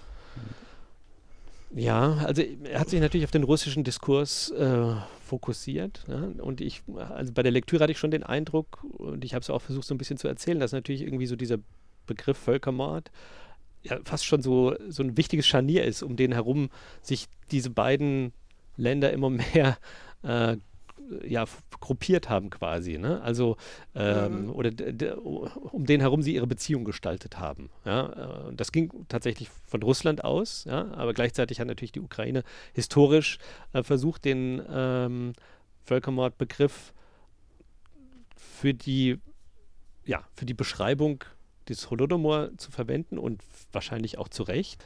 Wie ihr wisst ja, es gibt ja eine relativ neue Disziplin der Genocide Studies, ja, also die tatsächlich auch sagt, äh, dass durch Genozide ähm, mehr Menschen, also das ist eine der Thesen, dass durch Genozide mehr Menschen sterben als durch Kriege beispielsweise. Ja, dass es sich eigentlich um mhm. das viel größere Problem in diesem Sinne handelt und dass deswegen auch die systematische Beschäftigung mit dem Genozid eine ganz wichtige Rolle in der Forschung spielen sollte. Äh, gleichzeitig äh, ist es natürlich so, dass äh, das Ringen um eine Definition äh, äh, natürlich also, ganz zentral ist. Und hier sehen wir natürlich sozusagen, je nachdem, wie ich den Begriff versuche zu definieren, dass da natürlich eine ganze Menge drunter fallen kann. Aber ne, das Monströse, was hinter dem Begriff steckt, natürlich dann eben aber auch extreme Handlungen rechtfertigt. Ja? Mhm. Deswegen ist das äh, natürlich schon auch linguistisch, ja? aber methodisch nicht wahnsinnig linguistisch, würde ich sagen. Mhm. Äh, das äh, macht aber auch vielleicht nichts, ja. Also, aber vielleicht könnte man mit einem linguistischen Beschreibungsrepertoire da vielleicht noch ein bisschen klarer machen, ja, ein bisschen stärker an den Definitionen arbeiten. Ähm, und zu schauen, welche Bestandteile jetzt äh, jeweils vorkommen oder auch nicht in diesen Definitionen. Ja. Also im Grunde genommen, finde ich, macht er das, was ähm, uns ja manchmal äh, oder Kolleginnen und Kollegen von uns vorgeworfen wird, ähm, von historischer Seite, dass wir da einfach viel zu linguistisch äh, auf äh, irgendeinen Diskurs gucken und äh, uns eben gar nicht darum kümmern, äh, ja, um, um, die Geschichte, die dahinter steckt. Äh, und ähm, da, finde ich, ja, sieht man, dass, äh, dass er sich da sehr ausführlich eben damit beschäftigt, mit diesen auch äh, politischen Vorgängen als Grundlage, um dann äh, zu, ja, zu diesem Begriff oder der Bedeutung des, dieses Wortes, ähm, des Konzeptes Genozid zu kommen. Aber man könnte jetzt noch, ja, wahrscheinlich linguistisch ein bisschen weitermachen und das noch, noch weiter, weiter drehen. Ja, muss man vielleicht auch nicht. Die Geschichte ist ja ganz gut erzählt. die Frage ist immer, was dabei rauskommt. Also, ähm, äh, ja, finde ich, müsste man dann schon fragen, ob mhm. jetzt eine wahnsinnig differenzierte Frame-Analyse, ob die tatsächlich dann größere Erkenntnisse bringt, als äh, die, die dann sozusagen bei so einer bei so einer Methode rauskommt, ja. Weiß ich nicht. Aber äh, ich finde eben tatsächlich interessant, ne, dass man also jetzt nicht sagt, äh, dass er nicht sagt, ja, wir sehen hier also, äh, beide Parteien benutzen den Völkermord äh, zur Rechtfertigung von bestimmten, oder den Begriff des Völkermords zur Rechtfertigung bestimmter politischer Handlungen und hört damit auf, ja, sondern mhm. dass er eben tatsächlich äh, auch prüft, ja, also mhm. sind denn, ist denn der Gebrauch gedeckt durch Fakten, äh, wie sie denn durch unabhängige Kommissionen ähm, festgestellt wurden, oder ähm, sind sie, ne, sind sie Propaganda. Und, mhm. und ich finde tatsächlich, dass wir uns natürlich irgendwie so, äh, oder dass dieser, dieser Krieg äh, in gewisser Weise natürlich, ja, gewisse Schwächen in der, wie soll ich sagen, in der Diskursanalyse vielleicht auch sichtbar macht. Und die Diskursanalyse ist ja so eine Art Meta, Meta, Projekt äh, der Kulturwissenschaften oder halt eine der ganz zentralen ähm, Begriffe. Äh, ne, also man kann natürlich irgendwie die Kriegsbotschaften sich anschauen und sagen, die sagen alle das Gleiche. Ja, und wir könnten auch Zelenskis äh, Kriegsbotschaften angucken, würden genau die gleichen Argumentationen finden. Ja, aber es macht eben doch einen Unterschied, ob man äh, Zelensky ist oder ob man Putin ist. Ja, ähm, und bin mir da eben noch nicht sicher, wo wir, wo, also welche Lehren daraus zu ziehen sind. Ähm, aber ich fand hier so einen interessanten Ansatz, eben zu sagen, okay, ich gehe darüber hinaus, ne, über die Dekonstruktion von Begriffen und äh, Aussageregimen. Also ich finde schon sehr spannend, ähm, Außersprache, also letztlich geht es ja darum, sozusagen in Statistik gesprochen, außersprachliche Variablen mit einzubeziehen und zu gucken, wie die korreliert mit Sprachgebrauch letztlich. Ja, es sind jetzt nicht, ist nicht einfach eine Variable, sondern es ist sehr, sehr, sehr, sehr, sehr viel komplexer, was er macht, schon klar. Aber ähm, ich meine, das könnte ja schon ähm, viel kleineren beginnen, indem man zum Beispiel ähm, statistische Daten über irgendwelche ähm, Erhebungen, also zum Beispiel während der Corona-Pandemie, äh, sozusagen der, der Verlauf der Infektionen beispielsweise korreliert dann mit dem Reden darüber, äh, um zu gucken, äh, wie stark das differiert oder eben nicht. Ähm, und solche Sachen, das ist ja eigentlich schon interessant und wichtig. Hm. Mal gucken, wie es weitergeht. Schreibt er denn was dazu? Hat er, hat er einen Ausblick gemacht? Schreibt er was dazu, das dann auch weitermachen möchte? Nein, aber ich glaube, natürlich äh, kann man feststellen, dass die Slawistik ähm, und gerade also Leute, die sich äh, mit Russland im Besonderen befasst haben, natürlich äh, im Moment durch eine ganz spezielle Zeit gehen, glaube ich. Ne? Also mhm. ihr Fach ist total wichtig, äh, stellt man natürlich fest. Andererseits sind viele Kontakte natürlich womöglich problematisch geworden. Ähm, es, ist, also es, gibt einen klaren auch Aufruf oder, oder wird an viele herangetragen oder viele fühlen sich auch äh, berufen, sich zu positionieren ähm, und so weiter. Also ich glaube, das ist natürlich irgendwie eine, eine, eine Zeit für, für Slawistinnen und Slawisten, die äh, sehr schwierig ist in gewisser Weise, aber natürlich auch mhm. sehr, mhm. Sehr reich und relevant, wo man halt auch wirklich wesentliche Dinge beitragen kann, äh, die hoffentlich auch dann im Diskurs wirksam sind. Ne? Und deswegen finde ich, ist mhm. auch wichtig, dass wir über diese Sachen auch sprechen, dass die Forschung auch schnell ist, reagiert und äh, auch äh, belastbare Ergebnisse vorlegen kann. Ne? Ja, absolut. Ja. Schweres Thema. Ähm, machen wir was anderes, hm? okay. Ähm, ja, dann würde ich gerne äh, auf ein Paper zu sprechen kommen, das äh, von der politikwissenschaftlichen Ecke kommt. Die Stimmen der Rebellion sprechen im Parlament ist nicht der Titel des Papers, sondern unsere Punchline. Ähm, äh, das Paper ist von Jonathan Slapin und äh, Justin Kirkland 2020 äh, erschienen mit dem Titel The Sound of Rebellion, Voting, Dissent and Legislative Speech in the UK House of Commons. Ähm, ja, es geht äh, um das britische Parlament und ich musste mich zur, oder während des Lesens des äh, Textes äh, ein paar YouTube-Videos reinziehen, um zu gucken, wie so die Sitten sind, wieder äh, mal äh, im äh, britischen Parlament. Und das geht ja dort schon extrem lebendig zu und her ähm, mit viel Schreien und Ausrufen und so weiter. Und was mir nicht bewusst war, wie das Abstimmungsverfahren dort äh, funktioniert, äh, diese Divisions, äh, die stattfinden. das heißt, wenn eine Abstimmung durchgeführt werden muss, ähm, dann ist es ja offenbar so, dass dann wirklich die Mitglieder des Parlaments physisch äh, in bestimmte Räume gehen und dort äh, man dann, indem sie äh, den Gang zu diesen Gebäuden gehen, äh, gezählt werden. Ähm, und dann gibt es halt den Ja- und den Nein-Raum. Ähm, und es ist nicht einfach nur ein, ein Handheben. Und ähm, jetzt ist die Fragestellung des äh, Papers äh, letztlich, äh, wie dieses Verhalten im Parlament, ähm, wie das sprachlich funktioniert. Und zwar äh, haben wir ja natürlich den Effekt, äh, dass wir normalerweise eine Oppositions- und Regierungspartei haben. Und bei Abstimmungen äh, können die Abgeordneten halt sich an die Parteilinie halten oder eben nicht äh, und eben rebellieren in Anführungszeichen, indem sie nicht so abstimmen, wie was eben die Parteilinie ist.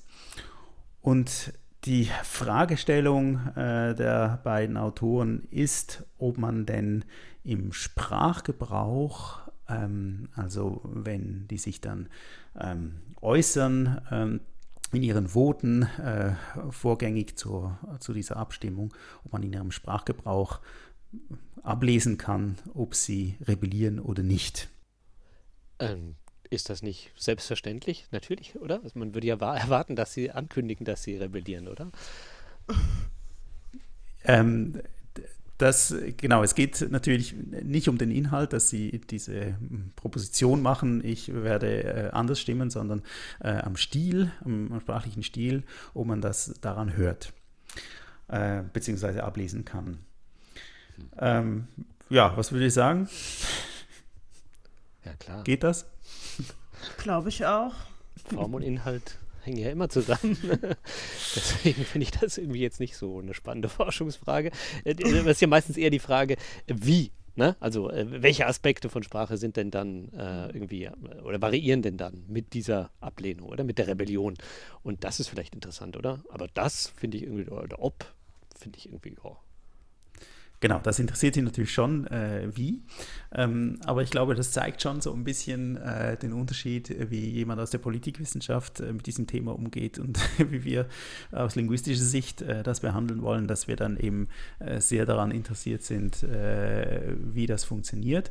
Und Sie sind eigentlich erstmal darin interessiert zu gucken, ob es eben eine Korrelation gibt zwischen bestimmten sprachlichen Merkmalen und dann dem Abstimmungsverhalten und wollen natürlich genau ausmessen, äh, wie das funktioniert. ähm, Sie haben äh, die Daten angeschaut äh, von 92 bis 2015, ähm, also eine recht lange äh, Periode, äh, relativ viele äh, Daten und Abstimmungsvorgänge ähm, und äh, haben dann quasi aus der ja, aus der Literatur einerseits, aber auch aus eigenen Annahmen versucht, die sprachlichen Merkmale zu definieren, die da eine Rolle spielen könnten. Äh, sie haben drei Hypothesen formuliert und äh, die erste Hypothese lautet, dass äh, die Rebellen, Rebellinnen weniger komplexe Sprache verwenden würden als die, die auf Parteilinie abstimmen, dass sie, ähm, jetzt hört ihr, andere äh, Sentiments, also Stimmungen äh, verwenden werden. Aber es ist ja nicht, nicht festgelegt, welche und ähm, mhm. dass sie andere Pronomen verwenden würden. Aber auch ohne Annahme, welche das jetzt tatsächlich wären. Aber ähm, wenn man Hypothesen formuliert, soll man das ja so machen, dass man die irgendwie sachlogisch begründen kann, oder? Und ist ja eigentlich alle, für alle fallen mir natürlich ad hoc irgendwelche sachlogischen Begründungen ein, oder? Also äh, anderes Sentiment mhm. ist klar. Also mhm. äh, andere Pronomen, äh, klar, das Wir und das Sie äh, und das I als Individualisierung, äh, als Abspaltung von der Gruppe wäre auch irgendwie plausibel. Und was war das erste nochmal? Ähm Kom Komplexität. Und das Komplexität. interessiert mich, was, also mhm. natürlich, wie sie es gemessen haben, aber dazu kommst du wahrscheinlich mhm, gleich genau, noch. Genau, ja, genau. Aber, aber auch, aber auch wie, wie sie das begründen. Also mhm, wie es genau. also äh, ähm, das habe ich jetzt ein bisschen verkürzt. Also Sie haben natürlich schon, also zum Beispiel, Sie, Sie fragen sich, ähm, wann, was ist überhaupt die Funktion, dass man quasi gegen die Parteilinie abstimmt, oder? Warum, warum tun die das? Ähm, und äh, da gibt es äh, offenbar unterschiedliche Forschung dazu. Ähm, es ist zum Beispiel auch so, dass es äh, natürlich da, damit zusammenhängt, ähm, erstens, ob man in der Oppositionspartei ist ähm, oder in der Regierungspartei. Ähm, es ist wahrscheinlicher, dass man gegen die Parteilinie äh, abstimmt, wenn man in der Re Regierungspartei ist. Wenn man in der Opposition ist, ist es weniger wahrscheinlich, weil dann natürlich es viel wichtiger ist, dass die Opposition versucht, geschlossen ähm, dazustehen und gegen äh, die Regierung äh, äh handelt und ähm, entscheidet. Ähm, das ist eine. Das zweite ist, äh, dass abhängig ist, äh, ob man Hinterbänkler ist äh, oder nicht. Ähm, und wenn man eben Hinterbänklerin ist, äh, dann riskiert man sozusagen weniger, wenn man gegen die Parteilinie abstimmt, als äh, wenn man äh, vorne sitzt ähm, weil äh, natürlich die, die, die Wichtigkeit in der Partei ähm, damit zusammenhängt und quasi man bestraft werden kann, wenn man gegen die Parteilinie ist. Ähm, und dann äh, gibt es eben Vorstellungen darüber, äh, warum man das tut und dass natürlich äh, die Adressaten, äh, wenn man gegen die Parteilinie abstimmt, nicht unbedingt das Parlament ist, sondern ähm, dass man äh, letztlich die äh, Wählerbasis vor Augen hat, also Schaufensterparlamentarier. Ähm, dass man im Prinzip so versucht, Botschaften äh, an die Wählerschaft äh, auszusenden, um sich irgendwie zu profilieren und halt ähm, äh, meistens extremere politische Positionen damit zu vertreten, als was eben Parteilinie ist. Wenn ich es eben richtig verstanden habe, dann war die Annahme, dass äh, Gegenpositionen weniger komplex sind, richtig? Richtig, ja. Das, das leuchtet mir nicht so ganz ein. Genau, also, also das man Argument. Muss ja mehr argumentieren und ja. Ja, genau. Also genau, also das eine ist Länge und das andere ist Komplexität. Und das Argument, ähm, warum sie überhaupt darauf kommen, ähm, sprachliche Komplexität zu messen, ist, äh, dass wenn man eben darüber nachdenkt, was die Funktion ist, gegen die Parteilinie abzustimmen, ähm, dass es letztlich populistische, äh, äh eine populistische Funktion hat. Also man möchte populistisch wirken, um eben zum Beispiel seine Wahl Wahlchancen äh, zu erhöhen. Und dann gibt es quasi die ganze Populismusforschung äh, in der Politikwissenschaft, die eben ähm, offenbar findet, äh, dass äh, man das eben auch am Sprachgebrauch sieht und dass eben populistischer Sprachgebrauch ähm, weniger komplex sei als nicht populistischer. Mhm. Deswegen kommen sie dazu, dass äh, eben das Merkmal der sprachlichen Komplexität eine Rolle spielen könnte, um vorauszusagen, ob jemand gegen die Partei abstimmt oder nicht. Noah, ganz kurze Zwischenfrage. Du hast gesagt, ähm, Voraussagen. Es geht ja. ja, um Prediction ne, in dem Text ja. auch. Ähm, was heißt das? Also will man tatsächlich im Sinne einer zukunftsweisenden Prognose sagen können, die Person wird wahrscheinlich so abstimmen?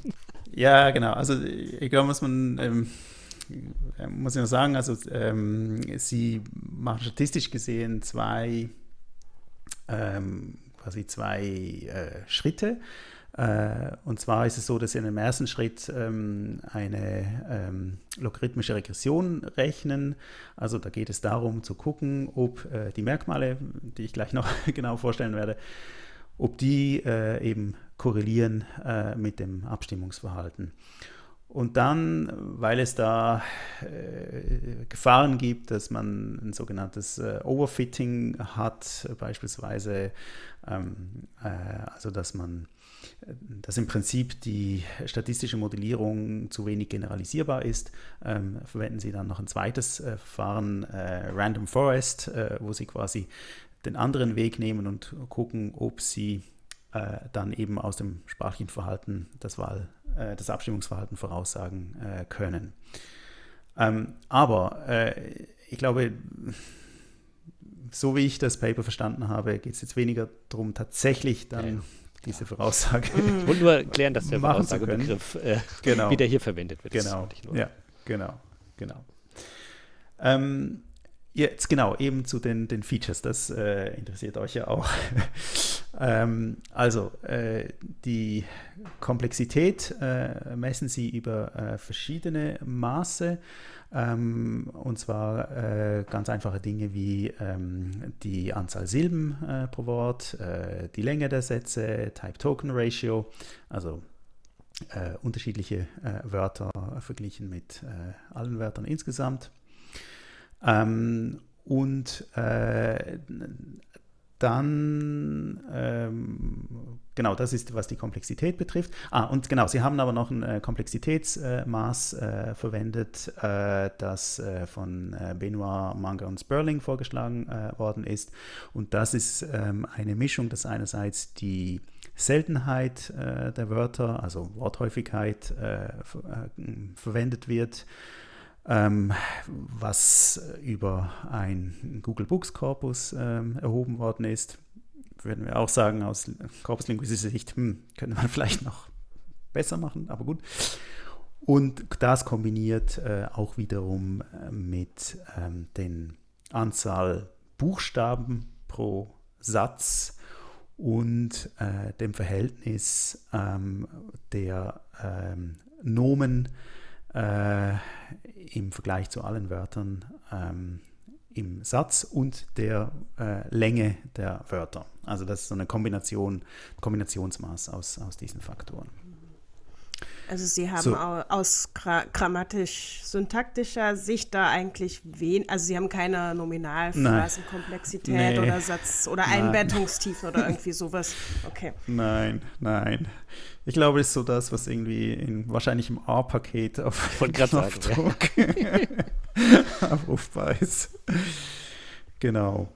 Also ja, also, ich meine eben, es steht ja auch überhaupt nichts über irgendwie äh, Paddle-Speech-Annotation oder syntaktische Analyse oder weiß ich was. Also, aber da wird im Prinzip, mhm.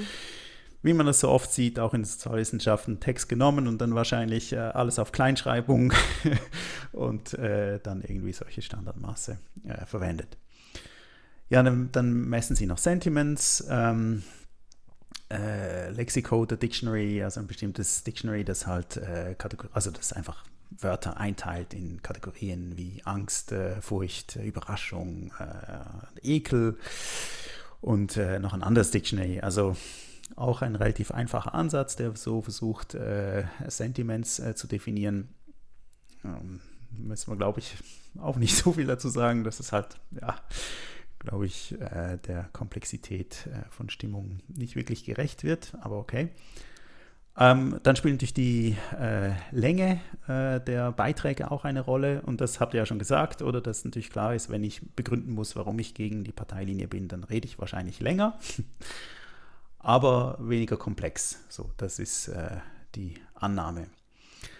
Ähm, Sie müssen dann auch noch kontrollieren, ähm, ob quasi die gleichen ParlamentarierInnen, ähm, also ob man einen Effekt sieht, äh, wenn die gleichen Personen entweder in Parteilinie oder gegen Parteilinie argumentieren, ob man da quasi eine Differenz sieht, oder quasi über alle äh, hinweg. Ähm, weil es kann ja sein, dass, dass bestimmte Personen einfach ihren, ihren bestimmten Stil haben und halt so und so reden. Also das heißt, man muss kontrollieren, äh, ob, das, ob tatsächlich das Abstimmungsverhalten einen Effekt äh, hat. Und das tun sie natürlich auch. Ja, und dann äh, rechnen sie halt. und haben dann äh, quasi die äh, Rebellion als abhängige Variable und äh, versuchen dann die verschiedenen Maße zu gucken. Und ganz einfach gesagt äh, kann man sagen, dass ähm, die Abgeordneten äh, dazu neigen, wenn sie ge gegen die Parteilinie sind, dass sie mehr Pronomen in der ersten Person verwenden, weniger Person, Pronomen in der dritten Person, eine einfachere Sprache verwenden und längere Reden äh, nutzen, wenn sie eben gegen ihre Partei stimmen. Und das sieht man dann bei den einzelnen Features, die dann ähm, eine, also eine signifikante Korrelation, ähm, negativ oder positiv, je nachdem, haben. Also weniger Silben pro Wort, ähm, weniger, also die Type-Token-Ratio ist äh, geringer. Ähm, oder eben das äh, Komplexitätsmaß, von dem ich gesprochen habe, äh, Sophistication, ist auch äh, signifikant geringer. Ähm, und dann bei den Sentiments ist äh, so ein bisschen durchzogen, also das äh, klar, also mehr Angst, mehr Angst-Sentiments äh, ähm, sind zu beobachten ähm, und äh, weniger äh, Ekel äh, zum Beispiel. Wobei das teilweise nur schwach korreliert. Haben die erstens was gesagt, wie gut das Modell ist? Also ähm wie viel Varianz aufgeklärt wird. Und, und zweitens ähm, haben die was über die, ja, die Hierarchie oder die Wichtigkeit der einzelnen Einflussfaktoren gesagt. Jawohl, also zu allem haben sie Aussagen gemacht. ähm, also äh, sie haben dann mit dem quasi mit dem äh, Random Forest Verfahren, äh, das dann eben äh, im zweiten Schritt angewandt worden ist, konnten sie dann die Bedeutung äh, messen äh, dieser Dinge. Ähm, und äh, da ist also wohl so, dass äh, die Anzahl äh, Tokens, also die Länge der Sprachbeiträge, ähm, am wichtigsten ist, dann die Pronomen erste Person, dann die sprachliche Komplexität, dann eben die Abwesenheit äh, der dritten Person. Ähm, ja, und dann, dann ist es relativ flach. Also das Wichtigste ist eigentlich, kann man sagen, die Länge und die, äh, äh, das Ich, also erste Person äh, Pronomen und das Wir. Also ich und wir, Singular und Plural ist, ist da beides dabei. Ähm, und also ich habe jetzt ähm, ehrlich gesagt die, wie gut die Aufklärung ist und so weiter, das weiß ich nicht mehr.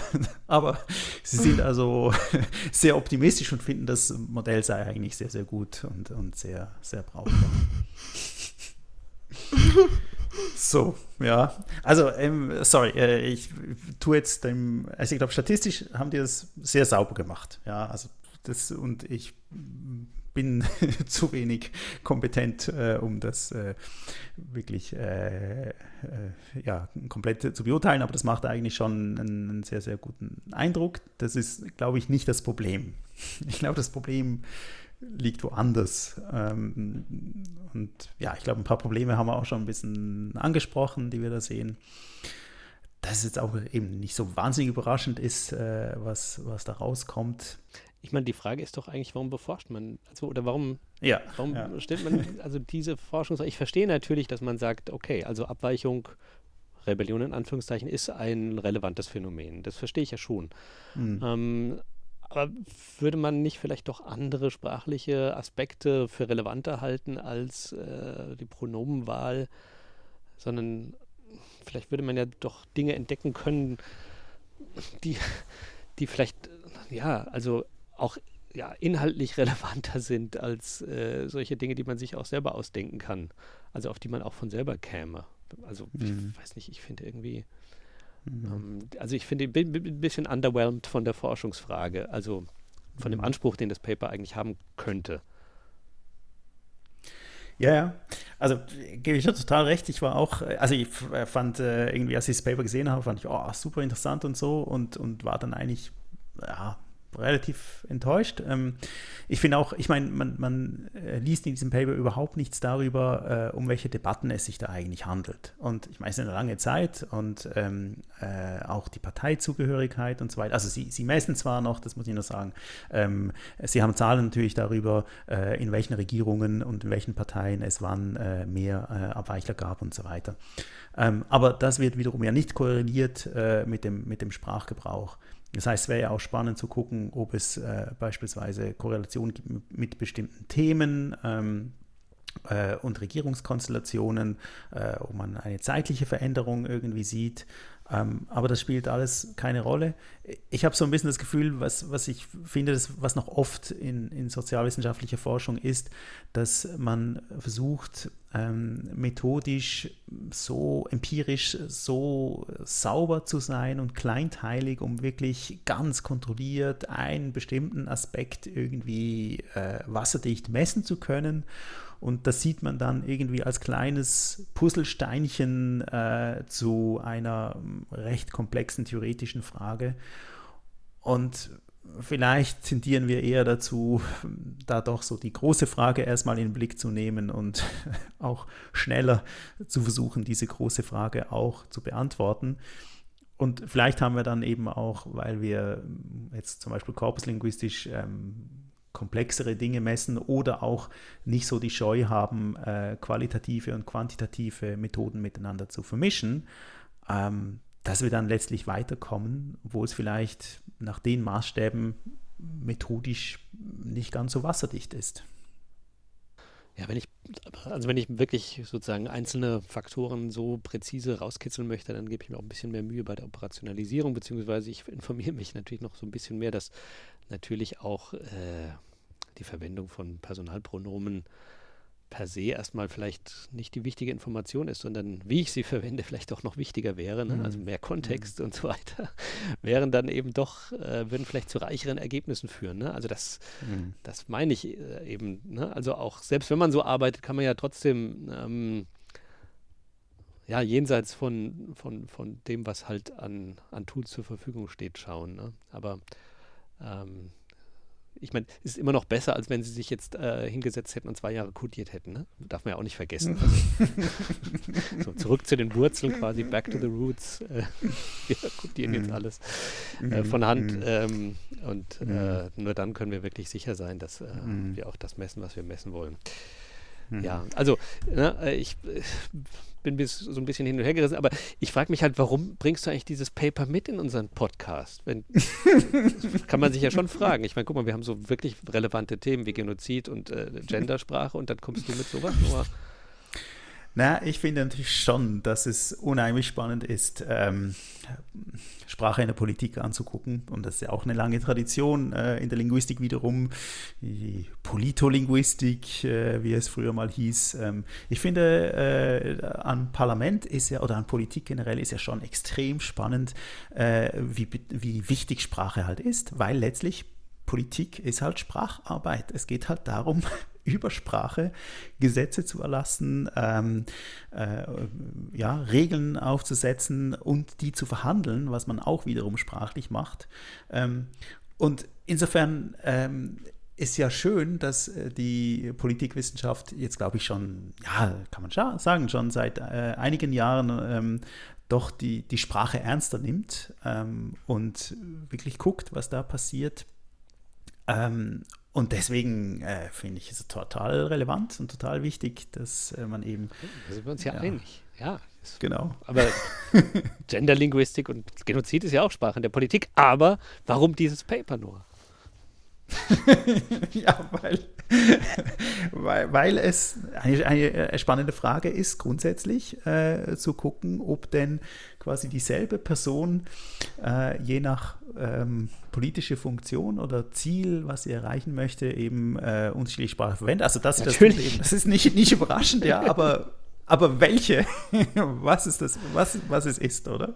Ja. Das ist ja schon eine interessante Sprache. Ja, ja ich finde find das Paper, ja, ich finde das Paper auch spannend und ich, ich finde es auch gut, dass du das mitgebracht hast. Danke. ähm, weil weil ich es prinzipiell schon äh, sehr wichtig und gut finde, auch ähm, Hypothesen, die, die, die offensichtlich sind oder Dinge, die uns als offensichtlich erscheinen, ähm, ähm, auch empirisch gut und genau abzusichern und zwar auch mit solchen Methoden. Das finde ich prinzipiell sehr gut mhm. und ähm, ich finde es auch gut, dass man, dass, dass man über die Methoden redet. Und ich kenne natürlich das Paper jetzt nicht im Detail. Ich habe es gerade parallel geöffnet, muss ich sagen. ähm, aber mir ist hier, also ich habe hier leider so ein bisschen den Eindruck, dass, dass ähm, random Informationen genommen wurden, die, die leicht zu kriegen sind. Ne, irgendwie ja. Satzlänge ja. oder Type Token Ratio. Und dass das vielleicht, ich weiß es nicht, aber dass das vielleicht nicht unbedingt die Prädiktoren sind, die ähm, die wichtigen sind. Also dass man hier bei der Auswahl der Prädiktoren, also der Einflussfaktoren, ähm, linguistisch, theoretisch fundierter herangehen sollte. Also ich, ich finde es mhm. nicht gut, dass man einfach wild irgendwelche Informationen nimmt und das in ein statistisches Modell packt und äh, dann die Signifikanzwerte zeigt. Und da kommt, je, je, größer die Datenmenge, desto wahrscheinlicher ist es, dass da auch was rauskommt. Ja, ähm, mhm. sondern ich finde es sehr, sehr wichtig, ähm, die möglichen Einflussfaktoren linguistisch gut zu beschreiben und das fundiert zu machen. Und das, das sehe ich hier so ein mhm. bisschen als Schwäche. Mhm. Ja, ja. Nee, total einverstanden. Also eben, wie ich sage, das, das ist das, was, was man halt im ja, Paket irgendwie gut machen kann. Wahrscheinlich, das ist ein bisschen böse.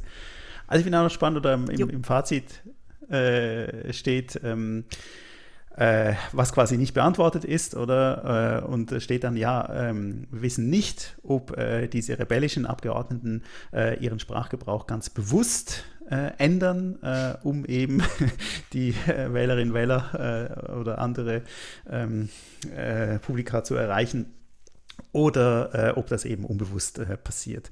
Und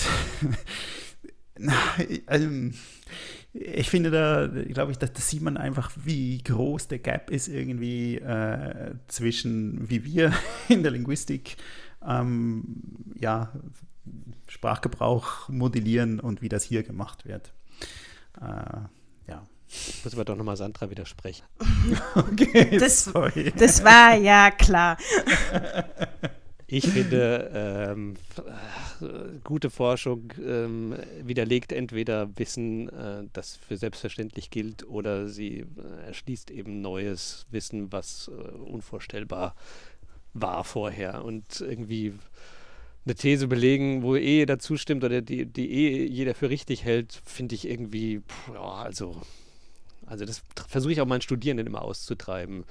Ja, das, nee, finde ich. Äh, aber was meinst du mit Wissen, was unvorstellbar ist? Also, also ja, ich finde schon, dass ja, also Wissen. wenn die Methode hier richtig angewendet würde, dann würde ja auch mehr Wissen rauskommen. dann hätte man ja auch eine, eine ja, eine Hierarchie der, der Faktoren, dann wäre das doch vielleicht spannend zu sehen, ah, okay, Satzlänge ist doch interessanter oder wichtiger als Satzkomplexität um, um, in der Debatte. Also man, man bekommt ja schon mehr Wissen dadurch, im Detail natürlich. Also ja. Auch im methodischen Sinne. Also, ich will jetzt gar nicht über das Paper im Detail reden, aber ich meine nur, also, ne, also etwas nachzuweisen, von dem wir alle wissen, dass es so ist, wie es ist und dass niemand in Frage stellt, finde ich, die Mühe sollte man sich nicht machen. Also da sollte man eher eben. Aber das Sachen ist ja anschauen. hier nicht so. Da sollte man, ich sag ja, du hast, ich versuche dir ja nur zu widersprechen. Du hast ja gesagt, das wäre deine Haltung. Dinge, die wir alle wissen, sollte man aber nochmal richtig gut beschreiben. Und dann finde ich auch, nö, das kann man ja machen, klar, aber äh, ich finde, das Abenteuerforschung fängt woanders an, ja. Also eben gerade in der Widerlegung von selbstverständlichem Wissen einerseits und äh, andererseits eben im Erschließen von, von, von Dingen, die halt äh, mhm. Dinge, Leute für unvorstellbar halten oder mhm. für falsch halten. Ne? Und wenn man da mhm. äh, was findet, das finde ich eben viel interessanter. Und äh, wie gesagt, für mich beginnt da eben äh, eher das, da finde ich es eher interessant. Ja? Und da sehe ich auch mhm. für, für Kultur- und Sozialwissenschaften natürlich auch ähm, die Aufgabe drin, ja, also Diskursereignisse zu erzeugen, die ähm, ja für Diskussionen sorgen, die für Dis die, die, die, gängige Diskurse durchbrechen, die neue äh, Äußerungsräume schaffen, äh, als zu sagen, ja, so ist es. Also ich sehe da gar keinen Widerspruch drin. Ähm, ich schon. Ähm, ähm, nee. Ich sehe, also ich sehe die, das, was du gerade gesagt hast, natürlich auch. Das ist das Interessante, aber ich sehe, ich finde schon, dass, dass man alles ähm, empirisch gut absichern muss, auch ähm, offensichtliche, also Fragestellungen, die zum Beispiel in der Forschungsliteratur schon ähm, durch Introspektion oder durch einzelne Beobachten, Beobachtungen schon gut dokumentiert sind, dass man diese, auch wenn man relativ genau weiß, was rauskommt, doch empirisch gut ähm, fundiert analysieren sollte, um darauf aufbauend dann die interessanten Fragestellungen anzugehen. Das ist mir zu mühsam. Wenn ich meinen Computer ausschalte, ist er aus. Ja, okay, muss ich nicht untersuchen. Also, verstehst du? Also, ich finde, ich meine, wir, wir, na, wir, ich halte es da ganz äh, mit, mit Popper, der sagt, ja, wir, wir rammen die Pfähle eben immer nur so tief rein, wie wir es brauchen. So, ja, die Wissenspfähle. Also ich muss jetzt sagen, du ähm, willst tief bohren, ich weiß. Sandra will tief bohren, Ja. genau. Also, ich, aber ich muss schon sagen, also ich glaube, eine Motivation, wenn ich so darüber nachdenke, warum ich dieses Paper ähm, äh, angeschaut habe, ist, ähm, dass ich eben schon beobachte, dass ich finde, dass wir in der Linguistik total interessante Forschung machen zu äh, Politik und Sprachgebrauch und so, die aber in der Politikwissenschaft nicht rezipiert wird. Und deswegen nimmt mich Wunder, wie halt dann dort diese Forschung funktioniert. Ähm, und wie man die machen müsste, sozusagen, dass sie den Forschungsparadigmen dort irgendwie entspricht. Und jetzt äh, ja, sehen wir vielleicht an solchen Beispielen, dass wir das gar nicht wollen, diesem Forschungsparadigma zu entsprechen. Ähm, aber ich finde es ja grundsätzlich eben auch interessant zu gucken, wie, wie unterschiedlich man äh, auf solche Dinge losgeht. Aber machen wir den Sack zu zu diesem, äh, zu diesem Paper, glaube ich. Sonst äh, kommen wir äh, zu einem äh, hoffentlich erfreulicheren äh, Paper, das du, Sandra, gelesen hast. Zu Gender. Uh, gefährlich. Ja, ich dachte so nach fast anderthalb Jahren Two-Word-Podcast müssen wir auch mal über das Gendern reden. Haben wir noch nie. Ähm, ich glaube nie so, äh, wenn er nur am Rande, ne? Also Hm. weiß es jetzt gar nicht mehr genau, aber wir haben, haben noch nie so ein Paper dazu ausdiskutiert, glaube ich. Ja, das, äh, mein Paper, ähm, was ich mitgebracht habe, ist, äh, kommt aus der psycholinguistischen Richtung und ähm, ich habe das ausgewählt, weil ich dazu, also von den Autorinnen und von den Autoren auch ein, äh, einen interessanten Vortrag gehört habe und ähm, auf einer Konferenz. Und es geht um Genderrepräsentation durch den Genderstern. Das ist ähm, eine der ersten ja, experimentellen Studien, die ich dazu kenne zum Genderstern. Ich glaube, dazu gibt es noch nicht so viel. ja, Ähm, gibt es nicht viel. ja, die Autorengruppe, das ist äh, Anita Körner, Blien Abraham, Ralf Rummer und Fritz Strack. Das sind alles Psychologen meines Wissens. PsychologInnen, oder? Natürlich. und, äh, und der Aufsatz ist von 2022, also relativ aktuell. Ja, und es wird untersucht, wie das Lesen verschiedener Genderformen das aktuelle Denken beeinflusst und das eben mit psycholinguistischen Methoden. Ja, also sie gehen eben kurz aufs generische Maskulinum ein und äh, auch auf verschiedene Alternativen ähm, zum Gendern. Ich glaube, das mache ich jetzt hier nicht so in der Tiefe. Ähm, sagen aber, dass es bislang noch sehr unklar ist, ob der Genderstern im Vergleich zu traditionellen Formen zu einer ausgewogeneren Repräsentation von Frauen und Männern und Diversen überhaupt führt. Und diese Lücke wollen sie eben mit dieser Studie füllen. Ähm, ja, soll ich was zum generischen Maskulinum sagen oder, oder ist es äh, unserer Hörerschaft klar, was das ist? Ich glaube, das ist klar. Ja, ne? Ja, ja. Okay. Ja, also Sie sagen eben, dass diese alternativen Formen kaum empirisch untersucht sind. Es wurde festgestellt, dass Paarformeln ähm, im Allgemeinen zu gleich starken Repräsentationen von Frauen und Männern führen. Also zu zum Beispiel sowas wie Apothekerinnen und Apotheker. Und es wurde in der bisherigen Forschung festgestellt, dass Neutralisierungen, das heißt die Ersetzung von geschlechtsmarkierten Begriffen durch neutrale Begriffe, sowas wie Vorsitzende, Studierende, äh, im Vergleich zum generischen Maskulinum zu einer geringeren, zu einem geringeren Male Bias, also zu einer geringeren männlichen Verzerrung führen, aber mehr Verzerrung hervorrufen als Paarformeln. Ja? Also die Neutralisierungen äh, ja, tendieren dazu, dass Männer hier mehr mit gemeint sind als bei Paarformeln. Das ist äh, ausgeglichener. Und es hat sich gezeigt, dass das Binnen-I, was, was, was ja, glaube ich, mal populärer war und häufiger benutzt wurde, ähm, zur stärkeren Repräsentation von Frauen führt als von Männern. Also hier gibt es einen weiblichen Bias. Ähm, das ist auch nicht überraschend, weil eben dieses I der weiblichen Form zugeschrieben wird und mit der ja auch übereinstimmt, außer dass es eben groß geschrieben wird. Das so als, als Forschungshintergrund. Ähm, ja, und sie referieren hier auch auf den Duden und aktuelle Stud Korpusstudien, ähm, in denen äh, gezeigt wird, dass äh, der Genderstern jetzt immer prominenter wird, immer häufiger verwendet wird. Und ähm, ja, und dass sie das deshalb gerne untersuchen möchten. Und ähm, interessant ist eben, dass der Genderstern ja auch in, äh, im mündlichen Gebrauch Wirkung hat, äh, indem eben der stimmlose glottale Plosiv hier verwendet wird. Also wir haben hier einerseits eine geschriebene, einerseits eine gesprochene Markierung, wobei die ähm, Autorinnen und Autoren sich hier nur auf geschriebene Sprache beziehen in dem Aufsatz. Hm. Ja, sie haben ähm, zwei Studien dazu durchgeführt, die sehr ähnlich waren. Ähm, es geht in der ersten Studie darum, dass sie den Genderstern im Vergleich zum generischen Maskulinum und im Vergleich zur Paarformel untersucht haben.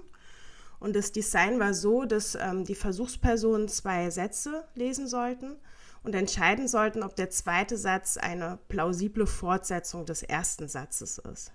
Im ersten Satz äh, wird eine Gruppe von Menschen erwähnt, und hier, das ist die äh, unabhängige Variable in verschiedenen Genderformen. Und im zweiten Satz wird entweder auf einige Männer oder auf einige Frauen in der Gruppe verwiesen. Ich bringe ein Beispiel. Sowas wie erster Satz, die Konzertzuhörerinnen und Konzertzuhörer waren schon vor Ort. Der zweite Satz wäre, man konnte sehen, dass sich ein Teil der Männer langweilte. Und hier wurde natürlich auch äh, variiert zwischen Männern und Frauen. Also in, in, anderen Bedingungen stand dann hier, man konnte sehen, dass sich ein Teil der Frauen langweilte. So in der Art konnte man sich das vorstellen. Der Genderstern wurde also mit dem generischen Maskulin und mit äh, Paarformeln verglichen. Und bei Paarformeln haben sie auch abgewechselt, haben ähm, zuerst die männliche Form gebracht und die weibliche und einer anderen Bedingung zuerst die weibliche Form und dann die männliche. Ähm, es waren in der ersten Studie 177 Versuchspersonen, ähm, ja, ungefähr, ne, weniger Frauen als Männer, also 71 äh, Frauen, 102 Männer, vier Personen anderen Geschlechts. Ähm. Und alle Studierende oder was? ich glaube, das haben die, Nee, das, das, haben sie gar nicht erwähnt, also zumindest, oder ich habe es überlesen. 67 Jahre steht da und äh, also bei 30. 18 bis 67, genau. Okay, also Muttersprache okay. war Deutsch, sie lebten in einem deutschsprachigen Land und äh, sie haben das über ähm, Prolific Academic gemacht, also so ein, äh, ja, eine Umfragesoftware. Die werden auch bezahlt, die Versuchspersonen dafür. Ach, und ich vermute jetzt mal, dass, dass über diese Software versucht wird, ja, eine soziale Stratifikation hinzukriegen, aber ich weiß es nicht genau. Also, hm, hm. genau. Also eben, das war ein Online-Experiment, ja. Ähm, und ähm, der erste Satz wurde dargeboten, dann musste man eine Leerzeile drücken und dann kam der zweite Satz und dann musste man eben beantworten, ja, ob der zweite Satz zum ersten, ob die Fortsetzung passt. Das war das Design. Es gab auch Filler, die haben das methodisch sehr sauber gemacht, aus äh, meiner Sicht. Ähm, und genau. Was sind Filler? Also es gab Sätze, die mit dem eigentlichen Untersuchungsgegenstand gar nichts zu tun hatten, aber in dem gleichen Aha. Stil waren. Also ein Einführungssatz, der eine Personengruppe oder Gegenstände oder so eingeführt hat und ein zweiter Satz, der sich darauf bezogen hat und, oder eben auch nicht bezogen hat damit die ah. Versuchspersonen nicht wissen, worum es in dem Experiment geht oder nicht sofort wissen. Und dadurch äh, genau. äh, quasi eine Verzerrung entsteht, weil der Aufmerksamkeitsfokus zu stark darauf liegt dann. Ja, ja genau. Und was sie auch gemacht haben, da haben sie aus anderen Studien gelernt äh, und das finde ich sehr spannend. Sie haben ähm, also die haben den Versuchspersonen, die die Bedingungen mit dem Genderstern und dem generischen Maskulinum bekommen haben, haben sie gesagt, dass sich äh, eben Genderstern und generisches Maskulinum auf beide Geschlechter bezieht. Also sie haben das vorweggenommen. Ja, haben gesagt, wir verwenden generisches Maskulin und es bezieht sich auf beide Geschlechter. Die mhm. Versuchspersonen, die die Paarformeln bekommen haben, haben dazu keine Info gekriegt. Ja, weil sonst kann man, kann, kann man die Ergebnisse schlecht interpretieren, ähm, weil man mhm. nicht weiß, wie die äh, Versuchspersonen das dekodieren. Also und beim Genderstern haben Sie auch etwas gesagt, was es bedeuten soll. Ja, nee, das habe ich doch. Beide Geschlechter. Beide. Doch. Äh, nicht alle. Mhm. Also der ähm. Stern wäre ja quasi eben, eben non-binär. Auch, also da müsste man ja sagen, der äh. Pass auf, Sie haben gesagt, ich, ich äh, suche gerade die Formulierung raus, dass sich die Form, also Genderstern und generisches Maskulinum sowohl auf Männer als auch auf Frauen beziehen. Das ist, Sie haben, Sie haben die, äh, ja, die Kategorie divers oder dass es irgendwas anderes als Männer und Frauen geben kann, sowieso aus der Studie erstmal. Ah, das haben Sie gar nicht erst getestet. Ah, genau. Aber das ist, ja, hm, okay. Gut, ja, lassen wir. Also das schreiben Sie auch nachher im Ausblick und in der Kritik, dass man mhm. dazu natürlich weitergehende Studien machen muss. Mhm. Ja. Aber hier ging es erstmal Männer, Frauen, vor allen Dingen auch ähm, ähm, im Vergleich zur Paarformel und zum generischen Maskulinum. Also sie wollten, glaube ich, den Untersuchungsgegenstand so, also nicht zu komplex machen, um dann nachher genaue Aussagen machen zu können. Also ja, ich glaube, man mehr. müsste, um, um, ich glaube, man müsste, um, um diverse mit einzubeziehen, das Design anders gestalten. Ja. Nach der Bewertung gab es dann noch Fragen zu demografischen Angaben, zur Vertrautheit mit geschlechtergerechten Sprache und zur Einstellung ähm, zu geschlechtergerechter Sprache. Ja, ähm, es gab zwei ähm, Analysen, also quasi zwei, zwei Teilergebnisse. Ähm, die ersten beziehen sich auf die Antworten, ja, ob, ob der Fortgang des zweiten Satzes sinnvoll ist, also ja versus nein. Und die zweite Analyse bezog sich auf die Lesezeiten. Also sie haben die Lesezeiten gemessen. Mhm. Ähm, ja, habt ihr, habt ihr eine Idee, was rauskommen könnte? Ich muss jetzt gerade wegscrollen. ich habe hab die Grafik äh, zwar angeschaut, aber nicht, nicht wirklich äh, interpretiert und gelesen. also jetzt in Bezug auf die Antworten bleiben wir mal, mal dabei. Also ich würde meinen, dass der, der Stern äh, schon eine Wirkung hat, äh, so dass dort ähm, Frauen präsenter sind ähm, als, äh, also ähm, eher wahrgenommen werden äh, als ähm, beim generischen Maskulinum. Und dass es wahrscheinlich mhm. extremer ist oder stärker ist als, ähm, ja, weiß ich gar nicht, als, als das Binnen-I, da bin ich da gar nicht mal sicher. Hm. Ja. Also gut, das Binnen-I haben sie jetzt hier nicht mit Das haben sie gar nicht getestet, ja, ja, genau. Mhm. Nee, nee, sie haben nur eben Genderstern, generisches Maskulinum und Paarformel getestet. Mhm. Ja. Ja, also es, es geht so in die Richtung ganz grob. Also es ist so, dass, ähm, also dass das generische Maskulin auf jeden Fall zu einer stärkeren Darstellung von Männern führt als von Frauen, also zu einer stärkeren Wahrnehmung ähm, von Männern als von Frauen, also zu einem Male Bias, so nennen die das. Allerdings ähm, beim Genderstern dreht es sich halt um. Also es ist nicht so, dass der Genderstern ähm, ähm, für, ein, für, eine gleichmäßige Repräsentation führt, sondern dass hier die Frauen ähm, ähm, ja, stärker ähm, angesprochen sind als die Männer. Also es führt zu einem Female Bias. Mhm. Mhm. Und das ist ja sehr interessant. Also es deutet darauf hin, dass der Genderstern eben nicht neutral ist, ne, sondern zu einer stärkeren Darstellung von Frauen im Vergleich zu Männern führt. Die Paarformeln, äh, die sind am neutralsten, also da gab es keine ähm, unterschiedlichen Effekte. Also es gab keine Einflüsse der Paarformel auf die unterschiedliche Wahrnehmung von Männern und Frauen. Ja, könnte man jetzt erstmal auch von dem Ergebnis sagen, naja, dann ist ja die Paarformel am besten. Ne? So. Interessant dazu, äh, komme ich kurz zu den Ergebnissen zu den Reaktionszeiten. Das ist ganz spannend, ähm, obwohl es eben beim Genderstern diesen Female Bias bei den Antworten gab, ähm, hat sich das in den Reaktionszeiten nicht gezeigt. Also die Reaktionszeiten ähm. Waren hier ähm, nicht signifikant unterschiedlich äh, bei, bei der Darbietung von Männern versus der Darbietung von Frauen. Mhm. Beim generischen Maskulinum schon. Da waren die Reaktionszeiten äh, bei der Darbietung von Männern schneller, was darauf hindeutet, dass äh, die Verarbeitung ähm, besser funktioniert. Und äh, wenn Frauen dann da standen, gab es längere Reaktionszeiten. Also das deutet wieder darauf hin, dass das generische Maskulin auch maskulin interpretiert wird. Ähm, beim Genderstern gab es das nicht. Also da gab es keinen Unterschied zwischen dem Target Frau versus dem Target Mann.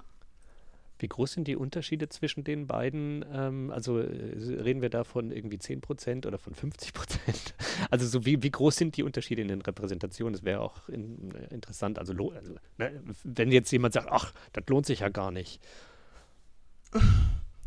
Also sie haben, äh, also ich, ich, man muss, ich muss ins Paper gucken, um die äh, Reaktionszeiten ähm, Ah, ich meine jetzt gar nicht die, äh, die, die, Reaktionszeiten, sondern eben, also so, wie viel bei, also ja, in der Wahrnehmung, in der, in der, der Geschlechterrepräsentation. Ja, kann ich gar nicht sagen. Also, weiß ich jetzt nicht. Ähm, da haben sie auch nichts zu gesagt. Sie haben lediglich die Effektstärken miteinander verglichen. Mhm. Ähm, die Effektstärken vom Female versus Male Bias und äh, da kam raus, dass die Effekte nicht signifikant sind. Also die Effekte der Effektstärken. Ne? Also die, der Female Bias und der Male Bias sind ungefähr gleich bei den Antworten. In dieser ersten Studie. Mhm. Ja. Sie haben aber auch gesagt, dass die Varianz in den Daten relativ hoch war und, ähm, mhm.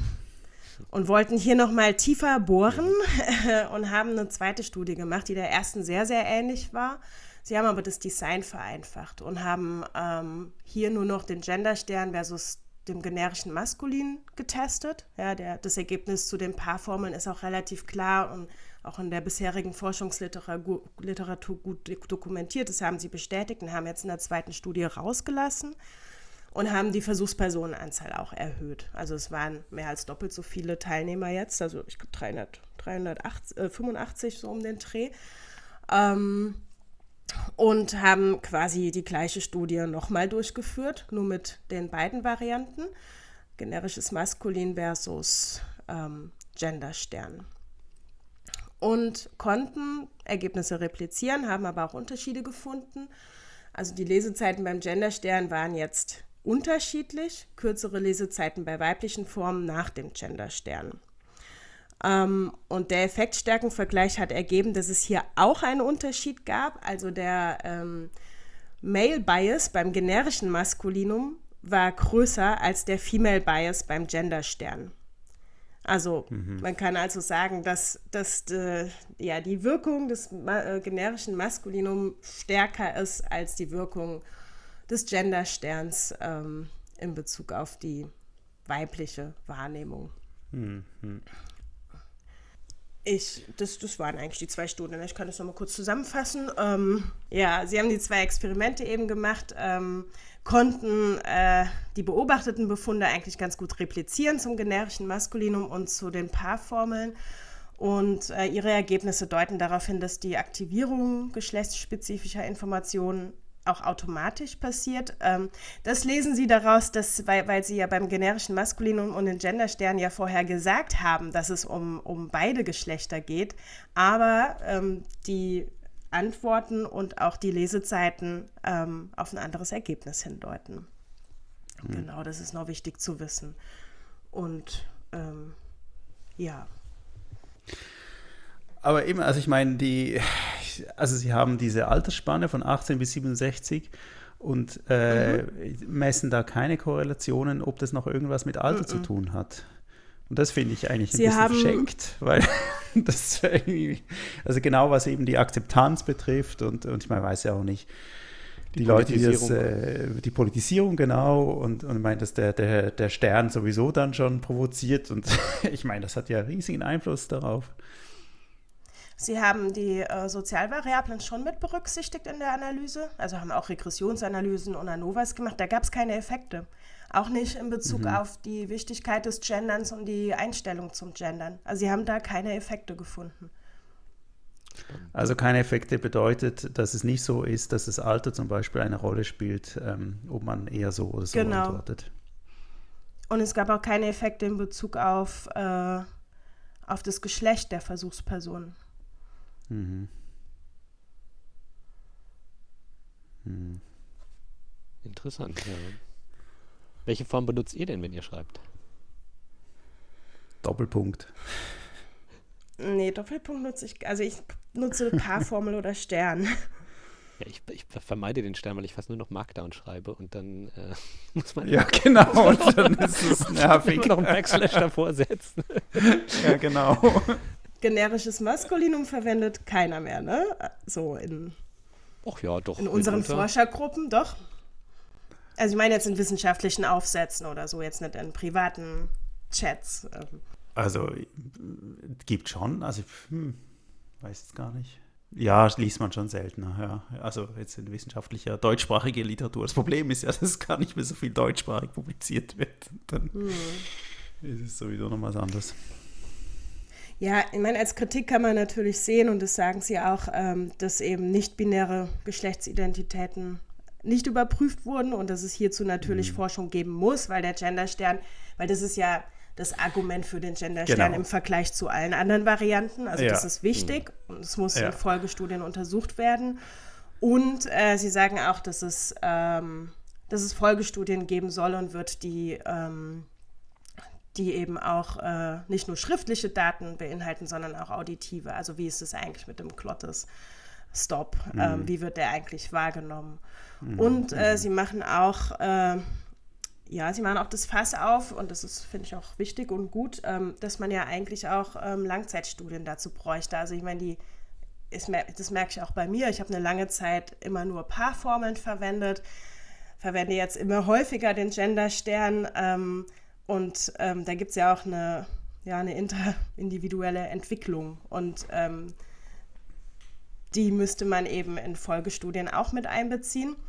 Dennoch muss man auch sagen, es ist eine der ersten Studien, die sich überhaupt damit beschäftigen. Das finde ich schon echt der Hammer eigentlich. Wir haben ja. die Gender-Problematik schon so, so lange und es gibt irgendwie kaum psycholinguistische Forschung dazu. Ähm, also es, es gibt äh, gegenwärtig wirklich ein interessantes Projekt von, von Ferstel et al., ähm, mm. die genau das machen. Also ich glaube, da sind auch schon erste Studien jetzt erschienen oder am Erscheinen. Ja. Also ich glaube, da passiert jetzt... Wurde auch bei der Jahrestagung vorgestellt, genau. Ja, also die ersten ja, die genau. Ergebnisse genau. von, der, von Ferstel und der Forschergruppe gehen in die Richtung, wie ähm, ja. die Ergebnisse von, von Ralf Romer.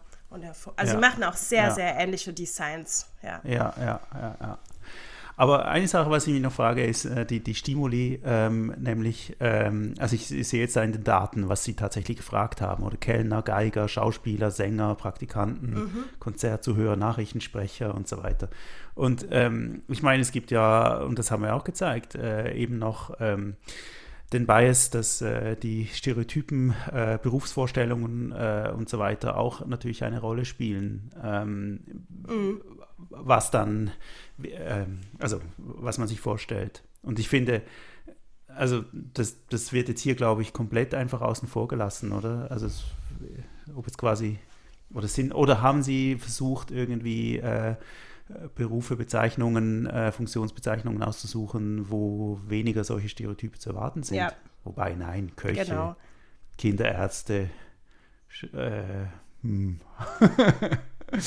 Also ich glaube schon, dass sie das gemacht haben. Also sie haben versucht, neutrale ähm, Begriffe zu finden, ja, so neutral wie das gegen, eben geht. Und sie haben sich da auch auf, äh, ja, auf Forschung zum generischen Maskulinum ähm, bezogen, Aha. die eben vorher durchgeführt wurde.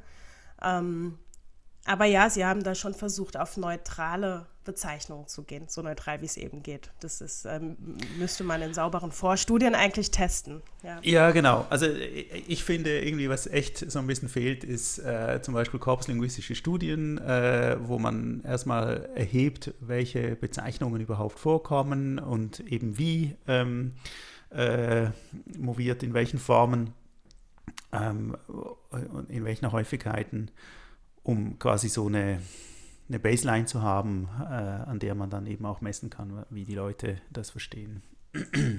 Mhm. Also es wird jetzt ja auch in, in Forschungsprojekten, die kürzlich gestartet sind, durchgeführt, auch von Caroline mhm. Müller-Spitzer am IDS ja. zur empirischen ja, ja, Genderlinguistik. Genau. Eben, aber auch dazu gab es, also es, man hat so den Eindruck, dass in Deutschland da eine lange Zeit gar nichts zu geforscht wurde. Also mhm. es fängt jetzt gerade erst so an. Mhm. Mhm. mhm. Die Diskussion ist schon wirklich alt, ne? Das kann man. Ja, ja, ja, ja, ja. Also, ich habe neulich wieder gehört, ein Radiointerview von 1980. Trömmelplötz genau, ne? Mit feministischer Linguistik oder und das war im Schweizer Radio äh, und einer der ersten Auftritte in der was die deutschsprachige feministische Linguistik betrifft, äh, wo sie das Binnen-I vorgeschlagen hat, oder? Mhm. und gegen ja, das, das generische Maskulinum. Alt, ne?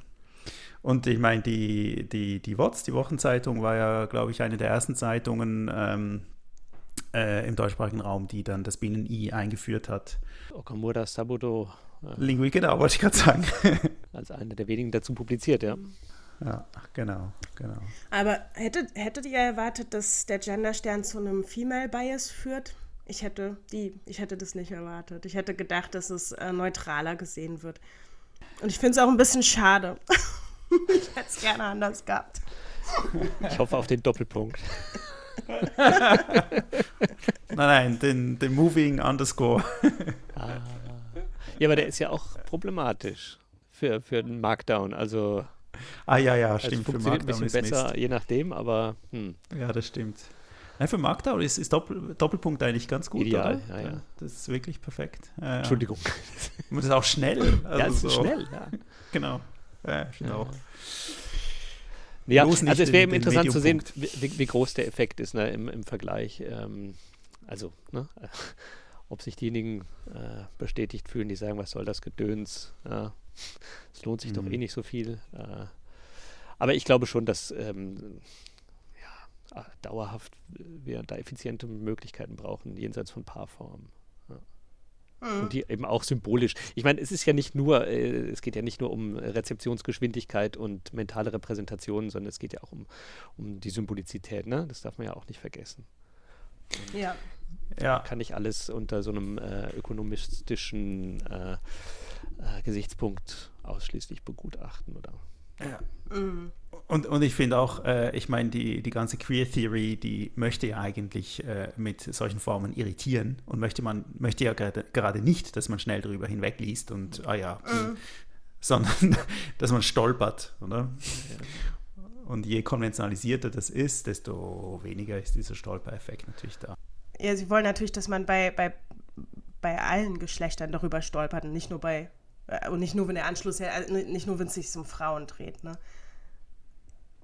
Ja, ja. Also, also ich, ne, wenn die Lesezeiten beim Genderstern länger sind, äh, prinzipiell, dann ist es ja, ja, dann ist es halt so, ja, dann äh, ist, dann ist es eine, dann wäre das ein Ergebnis, was zeigt, dass es eben noch nicht so konventionalisiert ist und eher, eher untypisch ist. Aber der Unterschied zwischen Frauen und Männern, der ist, das ist ja irgendwie blöd. also, aus, ne? also das ist ja, das, das kommt den Befürwortern des generischen Maskulinums natürlich sehr entgegen. Aber ich bekenne mich äh, zu flexiblen Schreibweisen je nach ähm, Publikum. Hm. Also mm. wenn ich weiß, ich schreibe für eine breitere Öffentlichkeit, dann neige ich eher zu Paarformen. Ja. Ähm, ja. Einfach weil ich ich weiß ja auch nicht. Weil ich glaube, dass äh, Lesen die, oder es nimmt nicht so viel, keine Ahnung, es gibt keinen, der direkt Anstoß daran nimmt und äh, weiß nicht, ich, es ist einfach, mhm. ist eine Tendenz, die ich bei mir beobachte. Ja, mhm. und jetzt in, in, Mail, also in Mails äh, schreibe ich tatsächlich ziemlich durchweg mit äh, Doppelpunkt oder ziemlich viel, aber es könnte auch sein, dass ich keine Ahnung, in, in, in, auf dem Handy vielleicht eher nicht das mache, zum Beispiel, mhm. weil mir das, der Hassel zu groß ist, ja. Das ist bei mir auf jeden Fall so, ja. Das ist registerabhängig. Hm. Und das ist ja auch okay. Also ich meine. Ja klar, ich finde auch, ja, ja. Genau, also. ich finde, es macht total Sinn. Ja. Die Frage ist ja, wen, wen möchte man ansprechen, wie? mit welchem Effekt? Ja, und das, diese mhm. Frage stellt sich bei Kommunikation ja immer. Aber wir waren ja auch schon mal mit dem ähm, Ansinnen konfrontiert, ein Sammelband äh, zwangsweise im generischen Feminin zu formulieren. Ach echt? Ja. Hm. Äh, ich auch? Ihr beide? Vielleicht hat der Noah äh, das vergessen, aber äh, das ging um den Postkartensammelband und äh, da wurde an uns das Anliegen herangetragen, wir sollten doch äh, alle hm, Beiträge innen darum bitten, äh, das generische mhm. Feminin zu verwenden. Oder dass wir das mhm. quasi ins Stylesheet schreiben. Ja. Das habe ich vergessen. Ja, du hast dich damals auch nicht dagegen ausgesprochen. ganz neutral, ich schweizerisch. ganz neutral. Gar nicht geäußert dazu, siehst du es an mir ja, vorbei. Ja,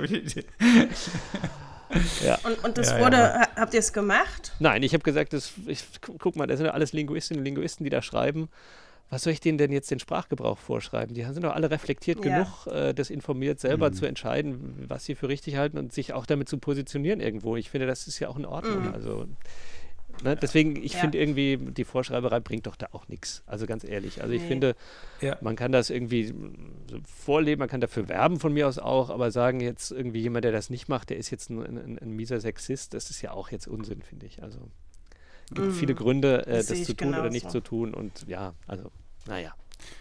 Ja, und vor allem, ich, ich finde auch, dass, äh, dass man es ja nicht konsequent machen muss. Also äh, man kann es ja unterschiedlich machen. Man kann unterschiedlich, man kann damit experimentieren, ausprobieren äh, und, und so. Und da, ja, finde ich, wenn dann Verlage kommen oder Institutionen und sagen wollen, so, jetzt brauchen wir eine Regel und so und so müssen wir es jetzt konsequent machen und so, das finde ich völlig verkehrt. Ähm, mhm. Würde ich, würd ich nicht machen wollen.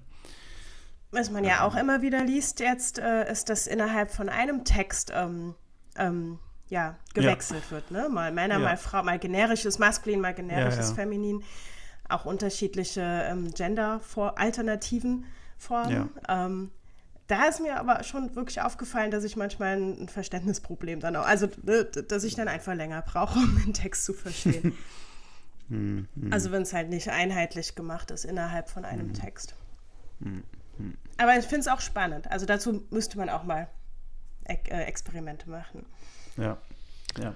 Da stimme ich dir sogar echt zu, siehst du? Sind wir uns am Ende doch einig? Gute Forschung. Die Neuland Sehr betritt. Schön. Sehr schön. Ja, ja. genau.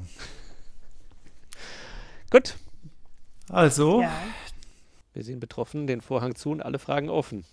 So muss es sein. Schließlich machen wir weiter mit dem Two-Wort Nummer 12, schon bald hoffentlich. Und äh, dass ihr alle wieder dabei seid. Auf Wiedersehen. Tschüss. Ciao. Tschüss.